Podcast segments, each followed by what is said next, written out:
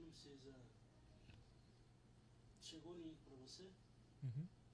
Não precisava transmitir ao vivo. Não, chegou o que você mandou, não foi? Então, mas não tava transmitindo ao vivo.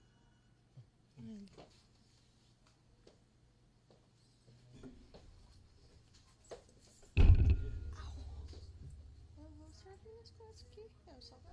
Ai, bati meu joelho na mesa.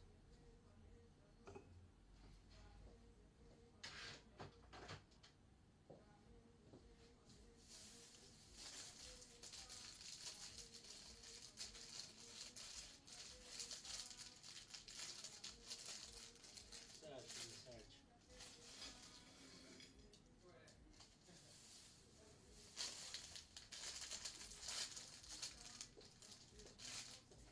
Horácio. Eu sou o Horácio, né? Meu, Oi, tudo bem? Olá. Certo? Tá bom? Tá bem, vontade de pedir deita, dorme, tudo bem? Eduardo, ó, mic é aquele lá, ó. Pode Aquele lá, qual é esse? Isso, esse aí mesmo. Deve se posicionar aí. Vamos já testar o áudio com ele. né? Eu testar áudio? Que isso, hein? Eu tô fora. Chama o técnico, quer É saber um Ô tec. Gui, você vai ter que sentar bem na pontinha. Tá? o que, que quer testar áudio. Cara, eu uso um compact. É bom. É bom, né? É bom pra caramba. Qual que é esse? É um 421. Sunrise? Isso. Eita. Eu tinha que vir com a camiseta Sunrise, né? Me avisa. É que vocês não sabem, né? Agora, pela Raia Max, eu, a minha empresa se tornou consultor da Sunrise. Ah, é? Agora eu faço os workshops da Sunrise na, no Brasil, velho. Uia. Nossa, aqui tem uns pés de microfone Sunrise. É, né? Sunrise. Ah, vamos falar a verdade, né? Você fala em Sunrise, brisói, né? É. Não tem como não brisar. Não tem como. Meu. Aí. E outra coisa também, a, a, a Neumann, a Sunrise comprou, né? Agora é dono da Neumann. Hum. E- Agora diga uma coisa, é, é, ficaram de mandar um, um trem de, um trem de, como é que fala? O link. Link, é. Tem uma turma perguntando, vai ter link esse trem? Eu falei, sei lá. Acho que vai, né? Ah, já ele já manda pra você. É, ué. Ô Gui, pode passar o áudio? Ah, não, já dá pra. Ver, tá chegando. Tá chegando aí, não tá? Todos? No, no BS? Ei, e? Não tá aberto. Oi, oi, oi, ó, os caras usam um chique no último. Eu tô aqui de paraquedas, nem sei o que vai acontecer. O que, que vai ser? Vocês vão perguntar o quê? O que, que tem que falar? Vamos, eu vou, vai, vai- vai expor os podres do Horácio Ah, também. certeza. Tá top. E o meu lá? Já, já coisei também.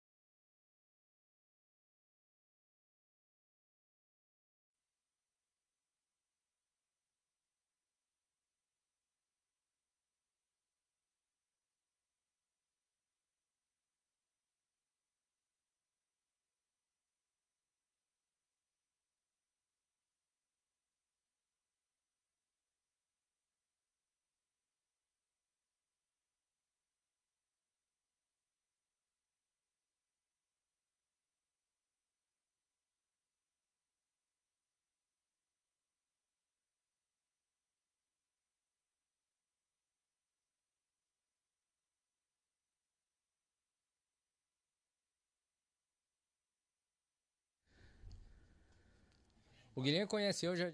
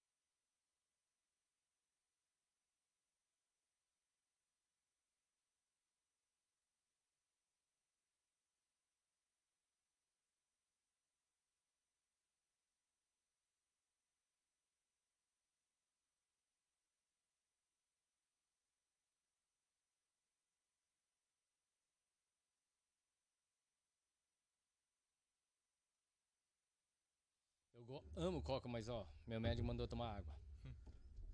Estamos ao vivo? Ô Gui, apresenta o nosso É convidado. nossa. Tô ali na câmera aqui, tô acostumado a Ali, Tá lá, ó. É. Aqui, ó, você vê essa aqui? ó?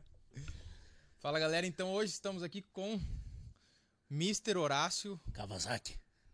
O mestre dos áudios aqui de Londrina. É, não tem nada, eu sou mais velho só. Nada disso. Acho que tem mais gente mais velha que eu. Não, mas eu duvido que tem alguma igreja daqui de Londrina que não foi você que montou o som. Ah, tem bastante, né? As que tem- estão pra nascer. Só. As outras todas foi você. Se você não montou, você passou por lá pra arrumar. Não, eu passei bastante igreja, mas não foi em todas. né? Tem bastante gente aí, muito boa aí no trabalho também. Não, então a gente tá aqui com o Horácio, a gente vai falar muito sobre áudio. O Horácio tem um ministério muito forte nessa parte do áudio. É um ministério, né? É algo que o áudio eu acho que é algo que a galera não vê como ministério em alguns lugares ainda. Mas é algo que eu aprendi com você isso, às vezes você nem sabe, mas a gente conviveu um tempo, né, atrás assim, e você mostrou muito esse lado do ministério do áudio, né?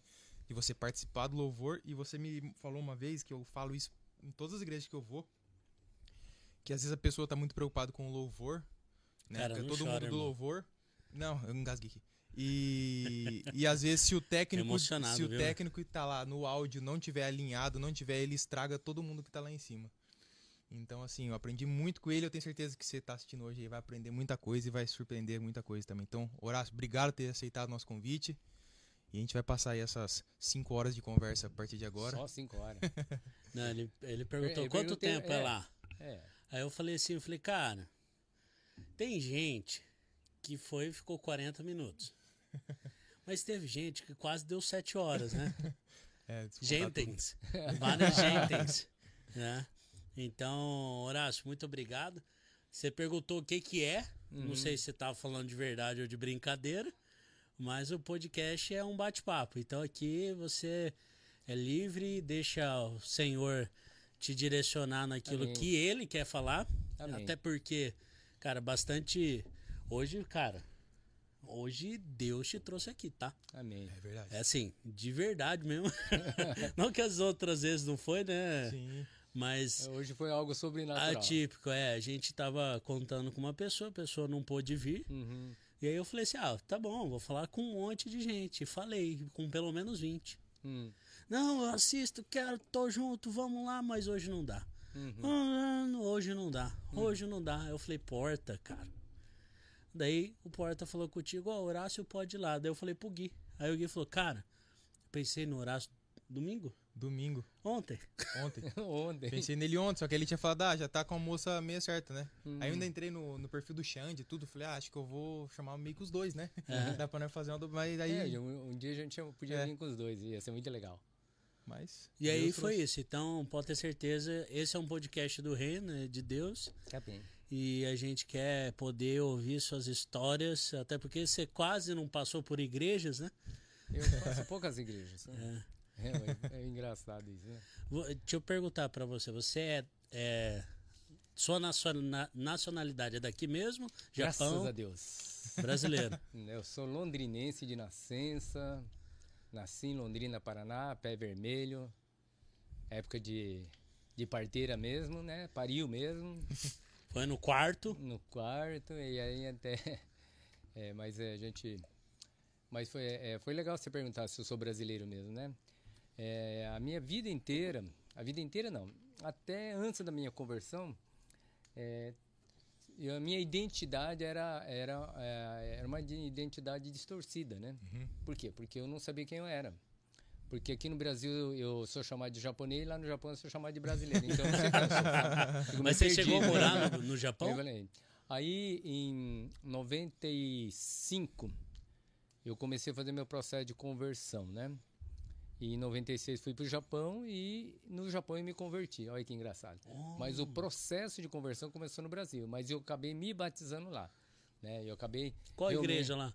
Igreja eh, Nacional do Senhor Jesus Cristo, Uhum. ou seja, a, igre- a primeira igreja da Valnice Milhomes, lá no Japão. E nós somos é, um membro da primeira igreja dela, e nós fomos batizados por ela lá, né?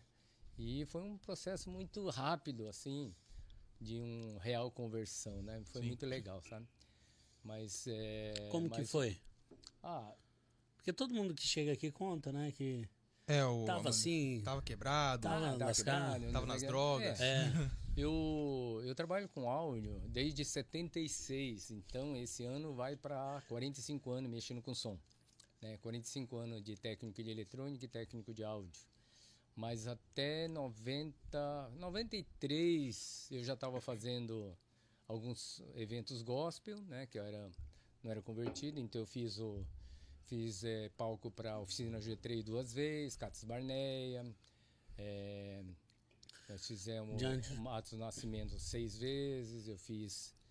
Eu fiz. é, Aí quando eu fiz o Ademar de Campos no, no lançamento do Templo Vivo, né? Que o pessoal da Comunidade da Graça contratou a gente, eu fiz o sombra lá, lá no Espaço Esperança. Sei. E aí ele deu um testemunho e foi muito legal o testemunho dele e tal, que ele, ele parece que foi, se não me engano assim, não lembro muito direito, mas parece que ele foi uma tentativa de assalto. E aí quando ele percebeu que ia ser assalto, ele pegou e engatou a ré no carro dele, estava dando ré e o cara deu um tiro. E o tiro pegou bem na, na, naquele negócio da, da buzina da, do carro, a tampa voou, bateu no peito dele e caiu. Caramba. Mas não pegou nele.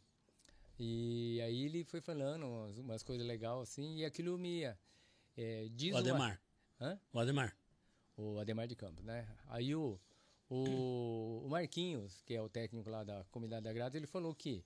Ele disse que eu chorava igual uma bica d'água lá. E eu não lembro desse, desse, dessa parte, assim, mas ele falou que eu cheguei perto do. Quer dizer, o Ademar, eu estava fazendo a, a técnica de palco, eu estava na mesa de palco, o Ademar chegou lá, onde eu estava, é, o Marquinhos comentando, né, que eu- ele colocou a mão, a mão na minha cabeça e falou que eu ia servir o reino. E, e ele me abençoou para isso. Então, assim, é, eu acho que o processo começou aí, sabe? Isso foi. Foi. Na Comunidade da Graça. Foi Mas- antes de 96, antes de No- é, Japão. nove- é, 95. Aí eu, eu fui para a Comunidade da Graça, comecei a ajudar a noção e tal, mas eu não tinha batizado ainda e eu tava meio no muro. Um pé na igreja, um pé ainda no mundo, né? Mas aí num, num dia que ó, eu é, saiu a documentação para ir para o Japão, aí como é que começou o meu esquema para ir para o Japão? Eu não queria ir para o Japão. É, mas o, eu tinha uma loja que chamava MK Som e Luz, eu era sócio da Macari Promoções, então nós tínhamos uma empresa de sonorização, acho que na época era a maior da cidade, nós tinha palco, trio elétrico, né? E aí veio o Plano Real, e o Plano Real quebrou a gente. Na época, eu achei que o Plano Real quebrou né? Mas lá na frente, Deus falou que não, que foi ele que fechou as portas. Por quê? Porque a palavra fala assim, que Jesus é a videira e nós somos os ramos. Se eu não dou fruto, ele corta e joga ao fogo. Mas se eu dou fruto, ele me poda. E Deus falou que foi, eu fui podado. Que eu comecei a dar fruto na igreja e tal, e aí ele me podou. O que que estava me atrapalhando a servir o reino? A loja, a empresa de sonorização tal. Aí eu, eu me quebrei e fui para o Japão. Por que, que eu fui para o Japão? Por uma direção que eu não queria ir. Foi assim, fechando as portas, fechando as portas, a única, uma única porta que ficou aberta foi o quê? Ir pro Japão. E na época eu não entendi, eu acabei indo para lá e, E, e foi e lá, engraçado que essa época no Brasil teve muita imigração, a galera Muita. saindo do Brasil. pra muito Portugal, japonês, quer dizer, Japão. muito brasileiro com cara de japonês foi para lá, né? E eu fui um deles, né? É, Quando quando, eu fui, lá, Ah, não, meus irmãos já estavam lá, tinha primos por lá, tio por lá, tinha um monte de gente já tava lá. O japonês te olhava estranho. Não, é, é engraçado, né? Eu, eu sou filho de japoneses, né? Uhum. Então, quando eu nasci, eh, só falava em japonês em casa. Meus pais, meus tios, minhas avós. E eu aprendi o português com seis anos de idade. Até os seis anos só falava em japonês. Então, praticamente, a segunda linguagem é o português. Então, quando eu fui para o Japão, eu lembrei muito a linguagem É por normal. isso que você tem o sotaque até hoje. Por isso que eu tenho. Então, mas assim, ah, mas em, em japonês eu tenho muito pouco sotaque. Então, a- o, japonês não percebe que eu sou brasileiro. Sim. Né? Para ele eu faço uma, ah, assim, falo japonês normal, né? Tanto é que eu, no último serviço que trabalhei lá, que era a cozinha industrial, usava máscara e tudo, só depois de duas semanas trabalhando que os brasileiros descobriram que era brasileiro. Eles acharam que era japonês. Mas é muito engraçado isso. né? Só, só uma pergunta aqui. Hum. Você já, fez, já pregou muita peça com um brasileiro lá ou não? Peguei a pressa, pesca brasileiro, não, mas foi sem querer, né? Tipo assim, quê? porque na- nessa empresa, eu no, no meio do trabalho eu só falava em japonês, porque eu achei que era uma regra. Porque tem algumas umas fábricas que não deixam falar em português. é, obrigatório falar em japonês. E eles, eles acham que a gente está aprontando alguma, entende? E aí eu pensei que era proibido, né? Então eu falava em, em, em japonês. Mas aí é, os caras, um dia, é, duas semanas depois, nós estávamos na hora da, da refeição e tal, e eu fui pedir alguma coisa pro outro em português, porque eu, eu sabia que ele, eu via eles conversando e eu não conversava, né? Aí eu pedi em português, ele olhou para mim e falou: Você é brasileiro? Eu falei assim: Sou. Ué, mas eu achei que você era japonês. Eu falei: "Mas Por quê? Ué, porque você fala um japonês polido, né? Eu falei assim: Não, eu sou brasileiro. Meu Deus do céu, nós gastando um japonês que não tem um cara que é brasileiro. É. Mas lá foi um- uma vez, um, na fábrica, a primeira fábrica que eu trabalhei, os colegas de trabalho falaram que fizeram uma vez que tava no, pegaram um ônibus, aí entrou uma mulher bem gorda, né? Eles olharam assim, nossa, entrou uma baleia dentro do ônibus. Olha, pendeu o ônibus no lado e começou a tirar sal, sabe? Daí, ah, passou um tempo assim, a menina apertou a campainha para descer, passou perto deles, que era na saída, né? Nossa. Só falou assim, dá licença que a baleia vai passar. Ela era brasileira. E os caras pensaram que era japonês. E os caras trolando em português e a mulher era, portu- e era brasileira. Então, agora, comigo aconteceu um fato engraçado também. É, lá, quando você vai pegar ônibus, lá que você vai pegar ônibus, assim, você não pode... É, eles se põe uma nota lá e devolve moeda. pra Você, você mesmo paga, Sim, sim. né? E só que ele não faz troca de nota muito alta, só de acho que e 100 que deve ser uma coisa de 10 reais, né? E uma vez uma irmã da igreja ia embora e ela percebeu que não tinha nenhuma nota de 10. E eu também não tinha, ela só tinha de, tipo, como se fosse cinquentão, que era Gossen, né? Aí tinha um casalzinho baixinho na frente de uniforme de, de empresa e tal, né? E eu cheguei perto deles assim e perguntei assim, Odisano, Gosen, né? E sem, dekiru desu ka, né? Torikai de desu kiru. Ou dá pra trocar é, 50 por de 10? Aí ele olhou, pegou a nota, olhou pra nota, olhou pra esposa dele, olhou pra nota, olhou pra esposa e falou assim: Ô véia, tem 5 de 10 aí, tipo assim. ah, português? não, ele era brasileiro, nós demos tanta risada. cara. Caramba, como é que acha brasileiro? Não dá lugar? pra achar. Porque assim, você olha a cara, é tudo igual. Quando ele fala que a piadinha que japonês é, é igual Fusca, só mudando de fabricação, é verdade. É muito igual, cara. Se É. vocês são japoneses estão falando Você já se isso. confundiu com um amigo? Não, mas já tive um fato de eu ser confundido várias vezes já. Ah, é? É, muitas vezes já se confundia. Porque assim, minha estatura, padrão, tudo, é tudo igual. Se você olhar de costa, então ficou pior ainda, né? De- então a gente, tem gente que confunde. Não, É por tenho- isso que o japonês tem bastante adereços, assim, coloca fita e usa roupa pra. É, é, põe assim uma fitinha de uma cor pra sa- dar uma diferenciada. Troca o óculos, porque senão. Eu tinha uns amigos meus que estudavam com a gente aqui, que eles são japonês Hum. e gêmeos. Hum, Não, eu tenho uma É tia. redundância, né, irmão? É, ou menos. Esse aí, esse é pleonasmo já. Mas o, o, o- Eu tenho uma tia, né, a da minha irmã, que são gêmeos, né? O pai dela, o meu avô, confundia direto. Porque é, já são japoneses ainda É gêmeos. Aí é complicado, né? Cara, É, agora, o, o- é, japonês. japonês, é, mas assim. Você tava falando da sua conversão. Então, aí quando me converti lá, me batizamos lá, foi interessante, né? Nós estava, a gente estava começando com um negócio de, de célula lá, né? E participava de tipo grupo familiar. E o rapaz que ministrava a palavra pra gente estava voltando para o Brasil. A gente começou a orar para que Deus enviasse alguém para continuar ministrando a palavra para a gente, sabe? Porque quando eu saí aqui de, de Londrina, foi uma das direções dos pastores daqui, né? Procura algum lugar que compartilhe a palavra para a gente não ficar, não esfriar, né? Sim. E foi importante essa, essa direção também. E assim, o pastor Eduardo Trindade orou pelo passaporte, eles abençoaram a gente, né? São amigos até hoje, né? Então, eles abençoaram muita gente, assim. E a gente foi para lá. E assim, quando a gente estava orando, se não me engano, duas semanas orando, uma, um dia, no- quando a gente estava na célula ainda, uma pessoa bate na porta. Aí nós chegamos assim, abrimos um casal, entregando panfleto de evangelismo, sabe? Uau. Aí eu falei, quem que você é? Ah, nós somos missionários. Tá, não, vem cá, vamos conversar direito esse negócio aqui. e ele era o cara que era é, ligado à pastora Valnice e, e organizava toda a parte de ro- retiro dela lá. Ele que fazia a venda é, dos vídeos, dos livros da, de, de estudo dela. Então, foi legal porque aí nós tivemos um suporte muito legal na continuação, né?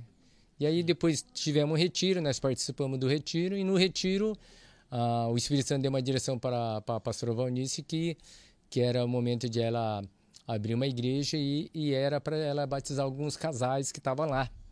E aí perguntou quem que estava pronto para ser batizado, né? Aí o, o pastor Mitil perguntou, "Ô, vocês não querem batizar? Ah, eu não estou pronto, que eu sou muito pecador ainda. Mas peraí, então deixa eu explicar por que, que você vai ser batizado. Aí ele explicou direitinho, você tem alguma coisa assim, amuleto, alguma coisa assim que você confia, negócio da sorte e tal. Falei, ah, tem alguns. Aí eu fui tirando. Vixe, do céu, eu era muito supersticioso. Você era? Vixe, Tipo o quê? Tipo, eu tinha tudo que tinha direito. Eu tinha figuinha, tre, trevo de quatro folhas, uma nota de um dólar, é, é, semente de romã, é, talismã do Seitonoye. Eu tinha de tudo. Tinha de tudo um pouco tinha. Aí o pastor perguntou: Você renuncia tudo e, e declara que o Senhor Jesus é único e suficiente? Eu falei: Sim, então você está pronto. Aí nós fomos. E aí a, nós procuramos um rio. A pastora Vanice fez a Santa Ceia no Rio, eh, consagrou o Rio e fez o batismo do nosso batismo. Foi, foi, foi assim, uma coisa de cinema, coisa linda, assim. Nossa, Foi muito legal. o batismo no. Rio é raiz, né? É, é muito eu, legal. Eu, eu queria fazer uma comparação. Hum, Vocês já assistiram o filme do o desenho do Jack Chan? De- de desenho do Jack Chan. Não tinha o, o, o- velhinho lá que fazia. É que ele falou. O que, que você falou? Que você tinha um amuleto? Hum, Ele falou uma palavra. Você não assistiu o desenho, irmão? Não, depende, o Jack Chan teve 200. Não, des- o, o, o voo do Jack. eu não lembro porque eu não lembro dele, assisti. não, cara. Do Jack não, então ninguém, ninguém, ninguém. Então vamos, É, vamos, vamos continuar aí, vai, vamos embora, Vamos vamos embora. focar aqui. É. Ô, ô, Horácio, você saiu daqui, você falou que saiu daqui, você trabalhava com áudio já, né? Sim, já trabalhava com áudio. Eu trabalho com áudio já faz muito tempo, né? Então, assim, eu comecei meu processo da, no áudio, foi em 76, instalando som em carro. Então, fazer som, alarme, PX, essas coisas, né? Passou um tempo, eu comecei a trabalhar com som mecânico, como DJ, né? Então, é, tinha um, um senhor que era gerente lá, ele, ele tinha uma discoteca, ele fechou, então ele tinha é, estrobo, sequencial, Sim, sim, sim. globo, aquelas coisas assim, é, amplificador, aí caixa, aí nós fizemos, montamos um kitzinho e começamos a fazer. Mas naquele tempo, quando estourou a discoteca, e era, era o costume de a gente fazer, é, como é que fala? É, é, brincadeira dançando nas, nas casas dos amigos. Então, nós inventava um aniversário, aniversário do cachorro, aniversário não sei o quê, para fazer Pra uma fazer um festinha. som. Ia lá, levava o som e tal. É, tipo assim, só gastava dinheiro com isso, Sim, né? sim. Não ganhava nada. Mas assim, a gente fez muito a brincadeira dançando. Aí, aí começamos a fazer nos, nos salões. Uhum. Então, Oterá, Kaikan e tal, porque eu era japonês, fazia muito isso. Aqui em Biporã mesmo, que fiz aqui, né, e tal. Então, assim, aí começou esse processo de, de som mecânico. Então, eu fui até 86 em som mecânico, né? Mas nesse meio tempo, ó, teve aqui em Biporã que tinha uma casa de show chamava Scala. Sim. Tinha uma casa de show que era forró e tal, né? Eu fui dono daquele treco já também. Oxi, Eu, você ter uma ideia, eu vendi aquele negócio, sabe pra quem? Pro Júnior Som. sério? Ele que comprou de mim. Né? Que ele tinha o série e depois veio pra cá. Então você tem uma ideia, que porcaria de mundo que eu vivia, né? Então, assim, assim, você conhece, assim, tipo, André Marques, André, essas pessoas, é tudo, tudo cria nossa aí. Então, bicho, se você começar aí, eu vou pegar até o Cezinha que faz lá o Fernando Sorocaba, já trabalhou sei, comigo. sei. Então, tudo, Todo tudo. mundo. E como ficou a sua cabeça, tipo assim, sair daqui do Brasil já. é, quando você saiu daqui pra ir pro Japão, você já era, tipo assim, o nome do som. Podia já falar, era bem tinha- conhecido. Tal. Então, é, é o que eu falei. Eu não queria ir porque a Aham. gente já tinha uma estrutura, tinha ah, uma, uma profissão e tal. E a- o meu medo de ir para lá era perder o meu ouvido técnico, né? Aham, é isso que eu ia perguntar. Então, tipo, aí eu- uma das coisas que eu, eu tinha maior pavor era isso. E, e é engraçado, eu fui... Perder o ouvido técnico. É, porque você fica muitos anos sem trabalhar na área, seu ouvido vai perdendo o foco. Vai, ele vai, ele vai. É, é igual você, por é, é- é- tudo é um músculo, né? O ouvido, a garganta. É, Eu fiz seis anos técnico vocal, né? Quando na época eu não era convertido, a gente tinha aqueles campeonatos de karaokê, aquelas coisas.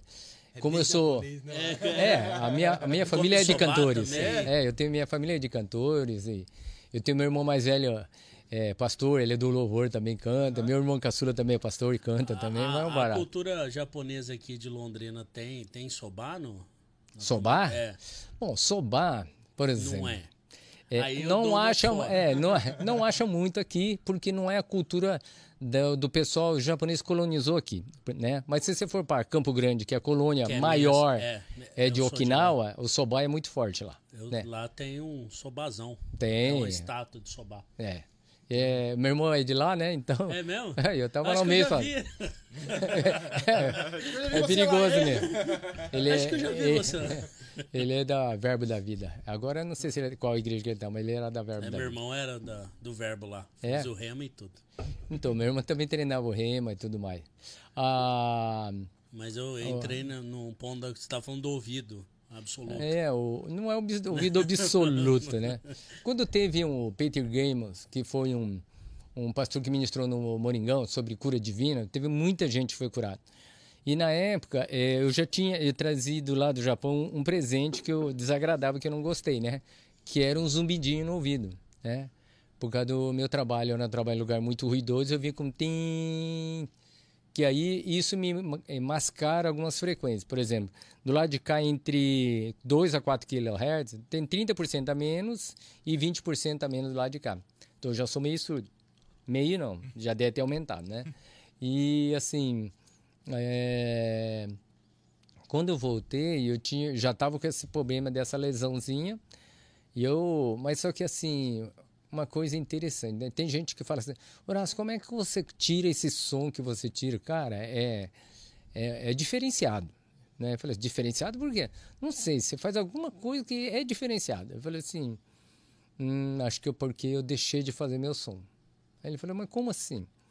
Um dia eu estava fazendo um, um, um som na minha igreja, de manhã, e eu, eu gostei do som, eu achei muito legal.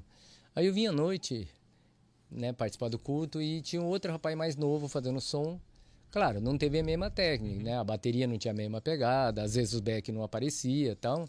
Eu já vi isso aí acontecer. Então, mas assim. Aí eu cheguei e fiz uma pergunta para Deus: Deus, meu som hoje de manhã tava bom. Ele falou: tava. E minha oferta também tava boa? Aí ele falou: é, até que tava. Aí eu fiz uma pergunta que eu não devia ter feito. É, tava melhor, minha oferta tava melhor que desse cara, né? Aí eu falei, ui. Aí Deus falou assim: é, oferta não, oferta não tava melhor. Eu falei assim: ah, mas meu som tava melhor. Não, o som tava melhor, mas a oferta não. Ah, mãe, eu não entendi. Horácio, o que, que Jesus falou da viú- viúva e da oferta? Ah, que ela deu, deu a melhor oferta. Por quê? Porque ela deu tudo. Ah, tá. Quanto de, de áudio que essa pessoa tem tá me dando de oferta agora? 80, 100% do que ele tem de áudio? É. E você deu pelo menos 50% de tudo que eu já te capacitei hoje de manhã? É, não. Então, olhando pela viúva, quem tá dando a melhor oferta? É, é ele. Então, fica na sua, japonês. Então, querido, é, você que está fazendo som na sua igreja, Caramba, velho. você tem que entender que você serve a Deus. Então o valor é no meio dos valores que Deus tem, não dos homens. Né? A palavra fala que não se amoldeia o mundo. E a gente, as igrejas tá perecendo porque tá se amoldando o mundo. Como assim amoldando o mundo? Se você pega um barco joga na água, lá no mar, no rio, ele não afunda. Mas se a água entrar dentro do barco, vai afundar. O que quer dizer isso? O problema não é a igreja ir para o mundo. O problema é que o mundo está entrando dentro da igreja. Né? Jesus não veio a gente tirar a gente do mundo, veio tirar o mundo de dentro da gente. Né? Então, quando eu entendi isso, mudou um pouco o jeito de eu fazer o áudio. Né? Como se mudou um pouco o jeito de fazer o áudio? Um dia, né, eu sempre falo essa, essa testemunho dessa situação que eu passei uma vez. Né? Um dia eu estava, já era tempo integral na igreja, e eu estava passando para buscar uns equipamentos lá no fundo, no- na sala de, de, de, de manutenção, e eu encontrei uma irmã que é da, da, da intercessão, que ela é da zeladoria da minha igreja, ou ela já faleceu algum tempo atrás, né? Que é a dona Carmélia. Muita amiga nossa, assim, da intercessão, sempre orou por nós. Uma pessoa muito querida, sabe? E ela mudou o meu jeito de pensar no ministério. Né? Uma pessoa simples, que tem um ministério de zeladoria há mais de 40 anos na igreja, que serviu com muito amor, assim, um exemplo de dedicação ao chamado, né? E um exemplo de intercessão. E ela chegou para mim e ela perguntou, senhora, é, eu estava correndo para ir buscar as coisas, ela cruzou na minha frente, eu tentei desviar dela, ela fechou a frente, eu tentei desviar, ela fechou, e ela olhou para mim, tudo bem? Eu falei, tudo bem, mas tudo bem mesmo? Eu falei, é, acho que sim. Aí ela perguntou, você teve luta essa semana? Eu parei e falei assim, eu tô tendo agora, né? Pensei, né? Tem que passar e ela não tá deixando. Aí eu parei e falei assim, é, eu tive luta sim, mas, mas você teve vitória. Eu falei assim, é, verdade, eu tive vitória. Como é que você sabe? É que eu ti- estive orando e jejuando por você essa semana. E Deus falou que ia te dar vitória. E eu falei, ui, essa doeu, né? Aí ela falou, por que você tá correndo um monte aí, toda tarefada, toda apavorada? Ah, as coisas, a turma pede tudo de paraquedas, não planeja, e não sei o quê, tá, tá, tá, tá, tá, tá. Aí ele, aí ela olhou e falou assim, Horácio, deixa eu falar uma coisa para te abençoar. Assim, Aí eu parei, olhei assim e falei, é, deixa eu falar uma coisa de Deus para você. Você precisa morrer. Eu falei assim, ô irmão, eu sou novo, por que, que eu preciso morrer? É que morto não murmura, você tá murmurando demais, Reclamando muito. você tá reclamando muito. Eu falei assim, como assim? Ô, Horácio, você sabia é, que morto não tem direito? E você tá cheio de direitos? Morto não tem sonho, morto não sei o que. Eu falei, ai, doeu, né? Aí ela falou, mas eu vou te falar uma coisa para te abençoar. Falei, até que enfim, né? Aí ela falou assim, é, o teu chamado, Horácio, não é trabalhar para Deus. Como não? Claro que é. Faz dois anos de tempo integral. Não, Horácio, teu chamado não é trabalhar para Deus. Porque se você trabalhar para Deus, você vai fazer do teu jeito, murmurando e cheio de direito. Porque se um grão de trigo não morre, não dá fruto. E eu falei para ele, então qual que é o meu chamado então? Ué, teu chamado é mais excelente. Teu chamado é trabalhar com ele e não para ele. Muda alguma coisa? Porque para ele, você vai, no dia do Senhor, você vai falar assim: Senhor, em teu nome, Eu profetizei, curei enfermo, expulsei demônio, toquei, limpei a igreja, fiz som. Exatamente. A parte de mim não te conheço. Você trabalhou para ele. Então, o que quer dizer isso? Significa uma coisa que eu venho ministrando onde a gente é passado. O ministério não é feito por resultado, é por relacionamento. Porque se foca no resultado, você trabalhou para ele. Se foca no relacionamento, você trabalhou com ele. Então é tudo em relacionamento. Então, nosso, todo ministério que você é, é focado apenas no resultado, ela se rompe. Né? Jesus, quando chegou para Pedro, perguntou: Pedro, você pescou alguma coisa? Ele falou: Não peguei nada. Então lança a rede de novo. E Pedro falou: Em cima da sua palavra, vou lançar a rede. E a rede se encheu de peixe. Mas ele se rompia, porque focou no resultado. Um dia, Jesus voltou e estava na praia e perguntou: João e Pedro estavam pescando e perguntou: vocês pegaram alguma coisa? Aí João falou assim: não, não pegamos nada. Então lança a rede para o outro lado. Ou seja, tem um outro jeito de vocês fazerem o ministério. O que? Como? Junto. E João e Pedro lançou, lançaram essa rede. Aí quando as redes encheram de peixe, aí Jesus falou, é, Pedro falou assim: Nossa, é o mestre. E essas redes não se rompiam mais. Relacionamento. Então- É, você falou um negócio, Hum, pra não parecer, eu, eu, eu puxei aqui uhum, no meu Instagram, uma das frases da bio é assim, ó. É, não é por Deus, é com Deus. isso. E aí você foi uma das primeiras pessoas que eu ouvi falar isso. Muito legal. Porque assim, o com Deus e para Deus dá muita diferença. Porque assim, ó, quando eu fiz a Orquestra Sinfônica em 2000, isso faz há 21 anos atrás, foi no Zerão, foi lançamento do CD da Orquestra Sinfônica da UEL. Sim. Aí ele juntou com a Orquestra Sinfônica do Paraná. Então tinha 74 microfones. Então nós tínhamos oito primeiro violino, oito segundo violino, oito violino. 74. Aí tinha oito viola, oito violoncelo, seis baixo, mas tudo microfonado um a um. E é, aí tinha lá as madeiras, que é o flauta, o fagote, o boé, os metais, a percussão e coral de 80 vozes. Meu Deus. Você sabe a diferença do primeiro violino e do segundo violino? O timbre do primeiro para o segundo violino? Eu não sei. Aham. Até hoje eu não sei. Mas quem sabe? O maestro sabe. Sim. Eu chamei o maestro, que é o Vitor Gorni, que estava lá. Aí tinha o Evgeny Hachev e o Norton Morozovsky regendo. E aí, quem timbrou instrumento por instrumento? O maestro. Uhum. Quem que mixou? O maestro. Quem que produziu? O maestro. Ele estava com a partitura do lado e falava, ó, sobe, desce, né? Aparece, some e tal. Ele que fez toda a produção. E o que, que você fez, Horácio? Operei o som. Beleza. Passou uns anos, tô fazendo um som, o Espírito Santo soprou aqui, Horácio, você deixa eu fazer o som? Eu falei, uai, mas é, é o senhor que faz, eu, não sou eu que faço, né? Pode fazer. Eu falei, então você opera e eu faço. Aí começou a mudar toda a timbragem que eu fazia, de instrumento, de voz e tal, e o som começou a vir tudo mais claro, mais limpo. Falei, ué, então tudo que eu aprendi nos cursos de áudio tá errado. E aí que vem um troço mais louco da face da terra. Tudo que lá no curso falava que não era para fazer, o Espírito Santo faz. Nossa. E funcionava. Eu falei, ué. Aí Pega veio a frase. grave do bumbo e aumenta. Não, aí pra veio uma tirar- frase assim: Não se amoldeie o mundo. Eu falei, nossa.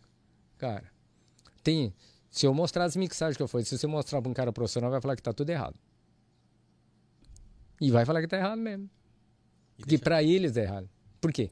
Qual é o padrão? Aí que vem a chave. Qual é o padrão? O teu padrão que você vai fazer para a igreja é padrão para agradar o mundo ou para agradar a Deus? Aí que pega o negócio. Porque assim, é, eu já vi igreja que o cara contratou um cara que era bom em todos os instrumentos para ajudar no louvor e esse cara começou a focar no resultado da equipe e quebrou a equipe. E não foi uma igreja só, várias. Que o cara que entra na área que é bom quebra a equipe. Aí eu fui numa igreja que a pessoa não toca nada. Sabe aquele cara que não toca nada? E o céu desce, cara. O presente de Deus vem, curas, poder de Deus manifestando. Eu falei, meu Deus do céu. Que, então onde que tá? Não é que é errado você ter excelência. Temos que buscar excelência. Mas não pode ser o foco principal. Ele tem que ser como um resultado. Por exemplo, eu sou da Nova Aliança há 21 anos de ministério. Eu estou desde 98 lá. Desde 99 no ministério. Eu ontem eu tava fazendo culto infantil. Eu vi uns stories lá. Então, mas assim, você vê, é, qual é o estilo de música que eu vou fazer no culto infantil? O estilo que Deus mandar fazer. Percebe? Então não é o que eu quero fazer, o que eu gosto de fazer. E aí um dos erros que a gente vê nas igrejas, que o técnico São Vem, ele impõe o estilo técnico dele. Não, ele não foi chamado para fazer a técnica dele. Ele foi fazer para, ele foi chamado para resolver uma necessidade do corpo de Cristo. Tá, aí que vem a chave. Eu não sou voluntariado na Nova Aliança. Eu sou vocacionado. O voluntariado vai atrás de uma pergunta. O vocacionado é uma resposta a uma necessidade do corpo. Tem gente que entrou na bateria porque tinha uma necessidade de um baterista, mas não é porque ele queria. É porque ele se posicionou como uma resposta a uma necessidade do corpo. E ele entendeu que ele não foi convidado para ser baterista, ele foi convocado. Então, se o cristão não entender que ele não é voluntariado, igreja não é feita de voluntariado. Igrejas são feitas de pessoas chamadas, ou seja, vocacionadas, que foram convocadas e não convidadas. Aí, porque senão o id ou siga-me de Jesus não basta. Você é frouxo, você é espana. Porque Jesus, quando chegou e chamou para Mateus, siga-me, ele não prometeu nada, ele só falou siga-me. Então, às vezes a pessoa chega e Jesus fala, siga-me. Pronto, siga-me. Né? E quando você segue a Cristo, Cristo não prometeu nada para você. Ele só falou, siga-me. E no meio do percurso vem o que ele prometeu. O quê? No mundo terei aflições. Sim. Essa é a promessa que ele deu. Agora, quem prometeu que você, assim, teria sucesso foi Satanás tentando Jesus. Não foi o pai do Senhor Jesus Cristo. Quem me prometeu bens não foi o pai do Senhor Jesus Cristo, foi Satanás. Então tem gente caindo nisso. Porque quem prometeu prosperidade, quem prometeu se você pular daqui do pináculo vai ser cuidado, quem prometeu reino se você prostar, não foi Jesus, foi Satanás. E gente tem caindo, gente que procura a igreja procurando ser reconhecido, procurando bênção. Cara, a gente não procura Jesus por ter, receber bênção. Eu procuro Jesus para servir Ele pelo que eu já recebi. Porque a minha dívida com Deus era impagável. Jesus pagou na cruz para mim. E eu tenho uma dívida eterna com Ele. E, e por mais que eu faça o resto da minha vida servindo a Ele, ainda é pouco pelo que Ele já fez na cruz. E não precisa receber mais nada. Mesmo que eu tiver sofrimento, o que Ele já pagou na cruz já é o suficiente. Porque eu já tenho meu passaporte carimbado. Agora tem gente não. Que além de receber isso, quer mais coisa, né? Ah, que assim, se eu não receber isso, eu não vou na igreja. E outra, a gente faz a Santa Ceia para quê? Para discernir o corpo, não é? O que, que é o corpo? O corpo tem cabeça, tem membros, tem pernas, não é? Ou seja, a igreja é um corpo. E Jesus vai vir pela igreja. Ou seja, por um corpo. Então aquele negócio, agora não, eu não vou na igreja nenhuma, é eu e Deus. Isso não existe, cara. Você está fora do corpo. Como assim? Eu falo brincando assim, todo mundo veio com defeito de fábrica, com software pirateado e com vírus, não é? Sim. Eu sou um deles, você também. Aí quando eu aceitei Jesus, Jesus, o Espírito Santo colocou o software original. Agora eu tenho Wi-Fi com Deus ilimitado. Né? Vai ficar a linguagem atualizada, né? E diz que Jesus é a videira e nós somos os ramos. Ou seja, ele é o computador provedor e eu estou na rede. E se Jesus voltar, eu estou conectada na rede? Não, então você ficou. Ou seja, você está na igreja? Não, eu estou com Deus lá pela internet, assistindo um monte de pastor. Querido, você está desconectado da rede. Você está fora do corpo. O corpo é isso. Às vezes dói o pé, dói você. Porque o cara do pé aprontou, dói o corpo, não dói? O corpo é isso. Então eu não vou na igreja porque o, pé fica me, me enchendo o saco. E aí eu fico sentindo dor por causa dele. Então eu não vou mais por causa do irmão. Isso, isso que você falou, respeito de convocação, mexeu demais comigo agora. É Por quê? convocação, ué. Porque eu tava falando pro Gui antes. Cara, eu tô no louvor do bola. Entrei tem alguns meses. E eu fui convocado. E ficou brabo, hein? Cara, É Ficou convocado, brabo, mano. Ficou brabo, eu fiquei Horácio. brabo. Eu falei, pai, eu não quero. não quer? Eu não quero cantar. Eu canto com violão. Meu, meu instrumento não é voz, é violão. Eu, eu não gosto da minha voz, eu não gosto de cantar. Só que, cara, aí eu falei assim, eu falei, mas eu, eu acho que tem alguma coisa de Deus aí. E vamos lá. Então, isso que você falou agora clareou. Simplesmente falou aí. Mas eu, eu, eu fiz. Como eu sou barítono, quando eu cantava, eu tinha uma extensão de voz muito grande. Tanto que tinha muita gente que elogiava. Eu sou barítono também. Aí sabe o que aconteceu? Quando Deus falou para mim ficar no áudio, que não era para mim olhar mais pro canto, e eu desafino agora. Deus tirou. Aí eu falei assim, mas Deus, eu cantava tão bem. Eu falei, cantava, tira o zóio. Agora tem o, tem o ministério aqui. Falei assim, e outra, olha que troço mais louco, né? É, gente aprender a ver como Deus vê. É muito louco isso, cara. Um dia, uh, um pastor de uma igreja lá do interior de São Paulo, ele estava tendo, um pessoal do louvor e o pessoal da terra estava tendo um, uns atritozinhos básicos, né? Quase não acontece. É, quase não acontece isso aí. E aí Não o. pode, gente. Tem que dar, tem que dar bombom pro técnico de áudio. Não, Não, não tem que dar bombom. Mas, vocês- ó, Músico nunca deve brigar com técnico de áudio. tem, não deve. Isso não existe. aí eu acho assim, é, eu já recebi bronca de, de, de músicos várias vezes, várias, várias vezes.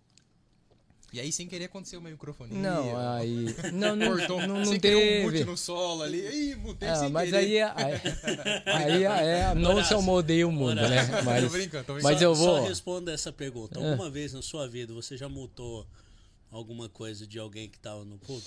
Assim, E- só porque. Só. É, não gostou Eu, é eu, chato. se nem no mundo, nem pro pessoal secular eu não fazia isso, no- na igreja, no altar, muito menos, né? Mas quando eu Mas entendi vontade. De mutar, eu acho que não, por causa do. Você vai entender agora. É, em 2002, eu era técnico lá do Espaço Gospel, da Rádio Gospel de Londrina, né? É, eu montei todo aquele sistema e eu cuidava do som daquele dia de sábado. E nós começamos a fazer o Almoçando com Jesus com o pessoal da Metodista, né? Que era na hora do almoço, nós tínhamos o Moriá, que era um restaurante lá, né? E, e tinha Almoçando com Jesus. E um dia um pastor estava num testemunho, que antes ele de ser pastor, ele foi espírita e fazia trabalho para quebrar a igreja. O alvo da entidade não era o pastor nem o louvor, era o técnico de áudio. Porque quando ele tocava no técnico de som, tirava a unção de quem está no altar e quebrava a igreja. Com certeza. E aí ele falou algumas coisas que algumas igrejas que ele foi que ele não precisou fazer nada. Porque o técnico já tinha arrebentado com a igreja. Porque ele tinha muitas brechas. Aí começou a falar das brechas. O cara era orgulhoso, metido, autossuficiente, manipulador, centralizador, rebelde, individualista. E eu falei assim: "Meu Deus do céu". Eu cheguei pro meu pastor, falei pro Herbert, falei assim: "Pastor, ó, tem um testemunho assim assim e e eu discerni que eu tenho brecha que eu ainda tenho um pouco de orgulho, um pouco de autossuficiência. E o inimigo pode estar me usando para tirar um som de vocês.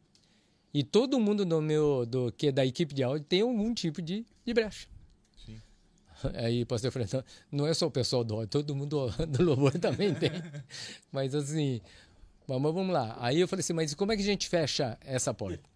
Aí o pastor falou assim, não, faz o seguinte, vai procurar a presença de Deus, Deus vai te mostrar uma, uma, uma direção. Aí eu chamei toda a equipe, eu falei, né, dessa situação. Um casal, né, que era o Fernando Teixeira e a Jaqueline, falou assim, né, todo mundo tava orando e um dia ele falou que ele sentia de a gente lavar os pés é, é, do líder do áudio, é, líder do louvor e, li- e os pastores, assim, e algum pastor, para para pedir perdão de todos os técnicos que, passaram por eles, que tiraram a unção deles, né?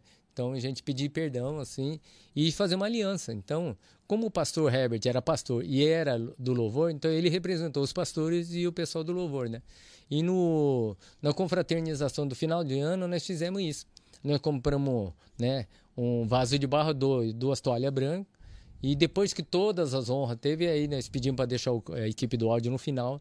Aí nós contamos tudo o que estava acontecendo, por que, que Deus nos direcionou naquilo e por que, que aquele momento profético era importante para nós.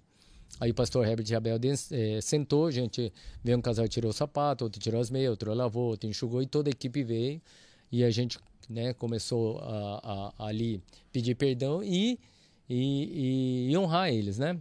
Tanto que eu lembro que eu passei depois do lado da pastora, pastora, é, a pastora Lígia, ela pegou na minha mão e falou assim, Horácio, Deus vai honrar muito o teu ministério, porque você tem o princípio da honra. E, e uma coisa muito forte que isso que a, a nova aliança carrega, o princípio da honra. É, hoje, eu não posso falar que eu sou alguém por meu mérito.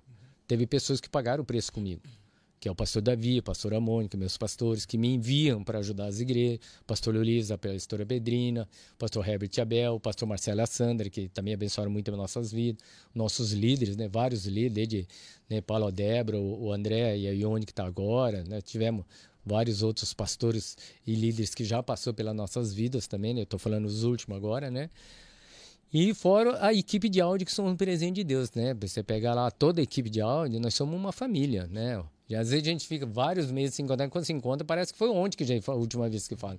Porque existe uma coisa chamada relacionamento. E o relacionamento não é feito no ministério. Relacionamento é quando você vai pescar, quando você faz um churrasco junto, quando você joga, joga é, uno junto, quando você vai brincar, jogar xadrez, é, nadar, fazer biribol, né? É fazer alguma atividade Fora, né? fora para gerar o relacionamento. Por quê? Porque aí você esse relacionamento é a chave. Né? Uma das chaves do no, nosso Ministério de Áudio ter crescido bastante, eu creio que foi as células, né? Porque eu fui líder de três células de áudio e dois de músico.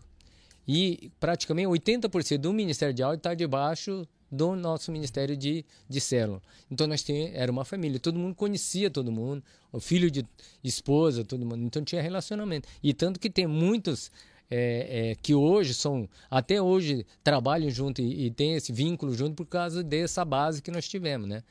E, e tem pessoas assim, aí tem a turma pergunta assim, Horácio, para entrar no áudio da igreja, o que que eu preciso? Você precisa de chamado. Como assim? A pessoa chegar para mim e falar assim, Horácio, eu queria entrar no áudio. Eu falei assim, por que que você quer entrar no Ah, porque eu acho legal. Ah, então não serve. aí eu gosto, também não serve. Ah, ah, eu trabalho 10 anos na área. Ah, piorou. Agora que não serve mesmo. Horácio, eu estava orando e Deus falou que é um chamado que Deus me chamou. Ah, você está sendo convocado? Agora serve. Porque se a pessoa não tem essa clareza que ele foi convocado, ele vai espanar no meio de campo. Ok? Então, uma coisa que eu tive que entender muito: quem é o, o treinador num time de futebol é o que comanda, não é o artilheiro que faz o jogo, é o treinador, ele que faz o jogo. E você obedece. Porque se o artilheiro não obedece, o time não ganha. Então você pode ter o melhor time do, da face da terra, mas se ele não obedece o líder, não adianta. Então, uma coisa que eu aprendi é, dentro da minha igreja: eu posso ter razão, mas quem manda É o líder. é o líder. Por quê? Porque se eu não sei. Vou falar um fato que aconteceu comigo. Quando eu, eu cheguei na Nova Aliança, eu estava num dos primeiros cultos que começou a dar microfonia de grave. E eu olhei e falei: caramba, tá dando microfonia de grave. Ô ô, Deus, se eu podia pegar ali a mão do Té e tirar uns 6 dB em 200 Hz, né? Já ajudava, né? Ora, você quer me ensinar? Eu falei: não, mas é que o cara lá não tem até. Você tem? Eu tenho. Então culpa é sua. Mas culpa é minha, eu não tô lá. Então, por isso mesmo, você não tá lá. Mas eu, eu já, já me ofereci para ajudar. Eles não chamam. Mas eles não chamam mesmo. Quem chama sou eu. Mas Deus chama eu então. Faz mais de 20 anos que eu mexo com som. Eu sou um dos melhores da cidade. Por isso que não serve. Eu falei, Como assim? Eu falei assim, Horácio, você está acostumado a servir, servir palco. E lá é altar. E o que, que tem? Lá tem que ser digno. Uau. Uau! Eu falei, tá bom, por que, que eu não sou de. Ué, você é orgulhoso, metido, autossuficiente. Vai fazer a listinha do japonês aqui, ó. E, velho, Deus não erra as vírgulas. Você entende que Deus tá falando. É, eu e é acho que tu. eu já entendi o porquê que o Horácio tá aqui, viu? É, né? Né? Cara, sem brincadeira. Deus pegou eu de um jeito. Deus me deu um ano de banco. Porque eu achava que era bom. Um ano. Pra Deus mostrar que não precisava de mim. Caramba. Um ano. E aí, eu falei, Deus, então restaura, a me ajuda a restaurar meu caráter e santifica a minha vida. Aí ele falou, se você quer me servir mesmo, eu falei, eu quero. Então você vai ser auxiliar de célula. Por quê? Porque eu quero te ensinar a tocar vidas. E se você aprender, eu deixo tocar o som. Foi um ano de banco, cara. Depois de um, no meio do ano, assim, teve um evento lá, o som tava muito ruim. Aí eu cheguei, Deus, o som tá ruim. Eu sei, a culpa é sua. Mas não tô lá. Por isso mesmo, não tá lá. Mas eu já fiz tudo que você pediu, mas o senhor não me coloca lá. Não, você não fez tudo. Eu falei, por quê? Porque, Horácio, para você servir ao altar, não pode ter nada que te traga vergonha. Mas não tem nada que me traz vergonha. Tem. Você esconde até hoje. Falei, o que, que eu escondo? Você na infância foi abusado, Horácio. Cara, eu parei, congelei assim. Eu tinha assim, deletado. Casei sem lembrar que existia isso. E Deus me trouxe à tona. Falei, agora você vai, procurar teu líder e você vai falar toda a vergonha que você carregou até agora, que eu vou te curar disso. Tanto que eu falo agora, eu não sinto nada. Mas antes você falar, dava dor de estômago. Tanto que eu fui falar com o meu líder, deu dor de estômago. Só que Deus me curou. E através dessa cura, Deus mostrou que há a possibilidade de ser curado, por mais dolorido que você esteja passado na sua vida. Por mais vergonha que você tenha passado. né? Tanto é que Deus já me usou várias vezes para orar e, e, e, e para Deus curar pessoas que também foram abusadas. Então aí eu entendi o seguinte: toda cicatriz que Deus permite você ter é para te dar autoridade para quem tiver essa dor, você também ter autoridade para ajudar ele a se curar no poder de Deus. né? Então assim, foi legal isso. E Aí- a galera fica procurando coach na internet, né? Ao invés de assistir o Horácio falar. Não, coach. É que assim, quando você fala, é, você prega uma palavra, você pode até edificar, né? Mas quando você testemunha, que traz a vida, vivifica as pessoas. Então, o teu testemunho sempre vai ser mais forte. né? Aí depois de um ano, é, me, tiveram o negócio da Páscoa das Nações e me chamaram para ajudar. Aí eu cheguei pro meu líder e perguntei assim, ô, ô, meu líder, me chamaram para ajudar lá, para fazer toda a montagem. O que, que você acha? Aí meu líder de célula falou assim, Ora, você está pronto. Segunda coisa que eu aprendi na minha igreja. Quem envia a flecha é o arqueiro. Não é a flecha. A flecha não procura alvo, é o arqueiro. Então, quando eu perguntei para o meu líder, "Ô, você acha que eu estou pronto? Quem me enviou? Meu líder. Ele é o arqueiro. Então, você sempre tem que ser flecha enviado. Então, você sempre tem que ter uma cobertura de alguém enviando. O problema de pessoas que têm habilidades e vai para algum ministério, mas não é enviado, ele fica um tempo, mas ele não frutifica. Ele não dá fruto. O que quer dizer não dá fruto? Jesus falou para a gente gerar discípulos, né? O que, que significa? Legado. Discípulo não é eu ensinar alguém a fazer áudio. Técnico de áudio já passou nas minhas mãos mais de mil pessoas. Isso não é legado. Legado é quando eu- Deus me deu a graça de conectar ele ao mesmo chamado e propósito que Deus me deu. Agora é legado. Você conectou ele no mesmo propósito chamado. Ou seja, se eu formar técnico de áudio, eu sou formei um técnico. Mas se eu conectar ele no ministério de áudio para servir o reino, agora eu tenho legado. Então hoje eu tenho vários técnicos em várias cidades do Brasil que hoje são discípulos, que eles fazem o quê? A mesmo propósito chamado que Deus me deu. Qual? Primeiro, o ministério de áudio não serve à igreja. Eu sirvo quem serve à igreja. E o ministério, por que ministério? Porque eu ministro pessoas, vidas. Né? Eu não sou só igual uma parte profissional, que algumas igrejas usam o técnico de áudio e ele entende que é um profissional. Ou seja, igual um eletricista, que chega lá, arruma a parte elétrica está arrumada. Mas não se envolve com o espiritual. Aí que eu engano deles. Porque além de o ministério de áudio ser ministério, ele é profético. né? E essa é uma palavra que eu recebi na minha igreja. Que o ministério de áudio é profético. Como assim? Quando o pastor está profetizando, quem está profetizando junto? Eu, estou lá na técnica. Quando o louvor está profetizando, eu estou junto. E assim por diante. Então, quando uma dança está profetizando, eu também estou profetizando. Então, você tem que carregar um manto profético. Ou seja, você tem que estar conectado com a direção do Espírito Santo. Não tem como não estar. Tá. Aí um dia, quando eu falei para você que o meu pastor me enviou, né, é, para esse lugar lá. Não, deixa só fechar do, desse negócio de ministério aqui para você entender.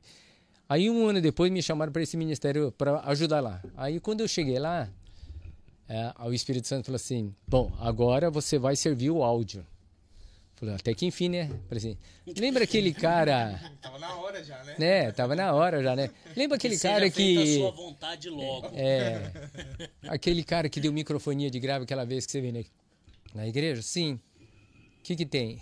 Então, ele é o líder do áudio. Uhum. E quando ele mandar, você obedece. Mas se tiver errado tecnicamente, eu não estou te colocando no ministério para você debater técnica. Eu estou colocando você para aprender a obedecer uma liderança. Mas como assim? Mas se ele pedir uma coisa que tiver errado, você obedece, cala a boca e obedece. Ah, então tá bom. Aí um dia teve um outro evento E ele chegou para mim, Horácio, faz assim, assim, assim. Aí, falei assim, ô querido, lá no meio secular isso aí dá certo, mas na igreja não dá. Ah, mas eu quero que você seja feito assim. Aí eu falei, Deus, não vai dar certo. Aí Deus falou, eu sei. O que, que eu tenho que fazer? Obedecer, eu já falei. Mas vai dar errado, o pastor vai ficar bravo. Uhum. O que, que tem que fazer? Já te falei, tem que obedecer. Mas por que, que eu tenho que obedecer sabendo que vai dar errado? É porque eu estou te testando. Como assim? Ué, se você não sabe obedecer um líder que você vê, quando que você, eu posso contar com você que se você não me vê? Simples. Eu falei, ui, é verdade. Bom, aí eu falei, então vou obedecer, vai dar certo. Aí sabe o que aconteceu? Eu obedeci. Deu errado. Deu errado do jeito que eu falei. Aí o pastor Aí você veio. olhou pra, falou pra Não, Deus. o pastor viu? veio na jugular. Quando o pastor veio na jugular, Horácio que tá falando. Aí eu cheguei na ponta da língua para responder assim: justiça própria, né? Eu só fiz porque meu líder mandou. Aí Deus falou assim: protege o seu líder, não expõe ele. Mas ele que mandou. Mas você que fez. Mas por que, que eu tenho que prote- proteger o meu líder? Ora, se você não aprender a proteger o seu líder, se você não aprender a cobrir a nudez de quem te cobre, você vai cair em maldição. Você vai fazer igual o filho de Noé. Você vai expor a nudez e vai cair em maldição. Então eu estou te treinando. Cobre a nudez do teu líder. Eu falei assim, ui. E por eu ter coberto a nudez dele, eu ter sido honrado ele, depois de um ano, quem que assumiu a liderança? Quem carrega a honra. Então não é quem é o melhor técnico. Não foi por causa da técnica. Foi por causa da honra. Não é louco isso? Sim. Tanto que depois de 12 anos de líder de ministério, meu pastor Davi me chamou e falou: Horácio, nós estávamos orando e Deus mostrou que você fechou o ciclo. Agora você vai passar o bastão da liderança do áudio para alguém dos seus liderados, porque Deus está te enviando para outra outro ciclo. Falei, Puxa, tá bom. Então vai orar para Deus te dar, né? Direcionamento. um- é, direcionamento. Então na hora eu pensei nas pessoas mais antigas mais técnicas, Mateus, né? Era o, o, o, o Codognoto, o Jefferson, o Ronaldo, outras pessoas que estão mais tempo de casa e são mais técnicos. E Deus falava que não era, não era. Eu falei assim, mas Deus não é, não é. Aí Deus falou, é o Lucas. O Lucas era um cara novo, novo no ministério, não era tecnicamente um dos melhores na época. Eu falei, mas Deus, Lucas? Mas por que Lucas? Porque ele tem o que eu preciso. Eu falei assim, o que, que ele tem que o senhor precisa? Técnica? Não. Um coração indignado. Coração indignado? É. O coração indignado é agente de mudança. Como assim? Quando Moisés estava no templo, quer dizer, no templo, no palácio, ele estava e viu um hebreu sendo escravizado, ele ficou indignado e falou: Deus, liberta o teu povo. E essa indignação de Moisés se transformou ele no quê? No libertador. Né? Moisés, Davi estava levando pães e queijo na guerra e viu um gigante afrontando o exército do Deus vivo. Ele ficou indignado. Quem que ensina circunciso pensa que é afrontando o exército do Deus vivo? Não é assim?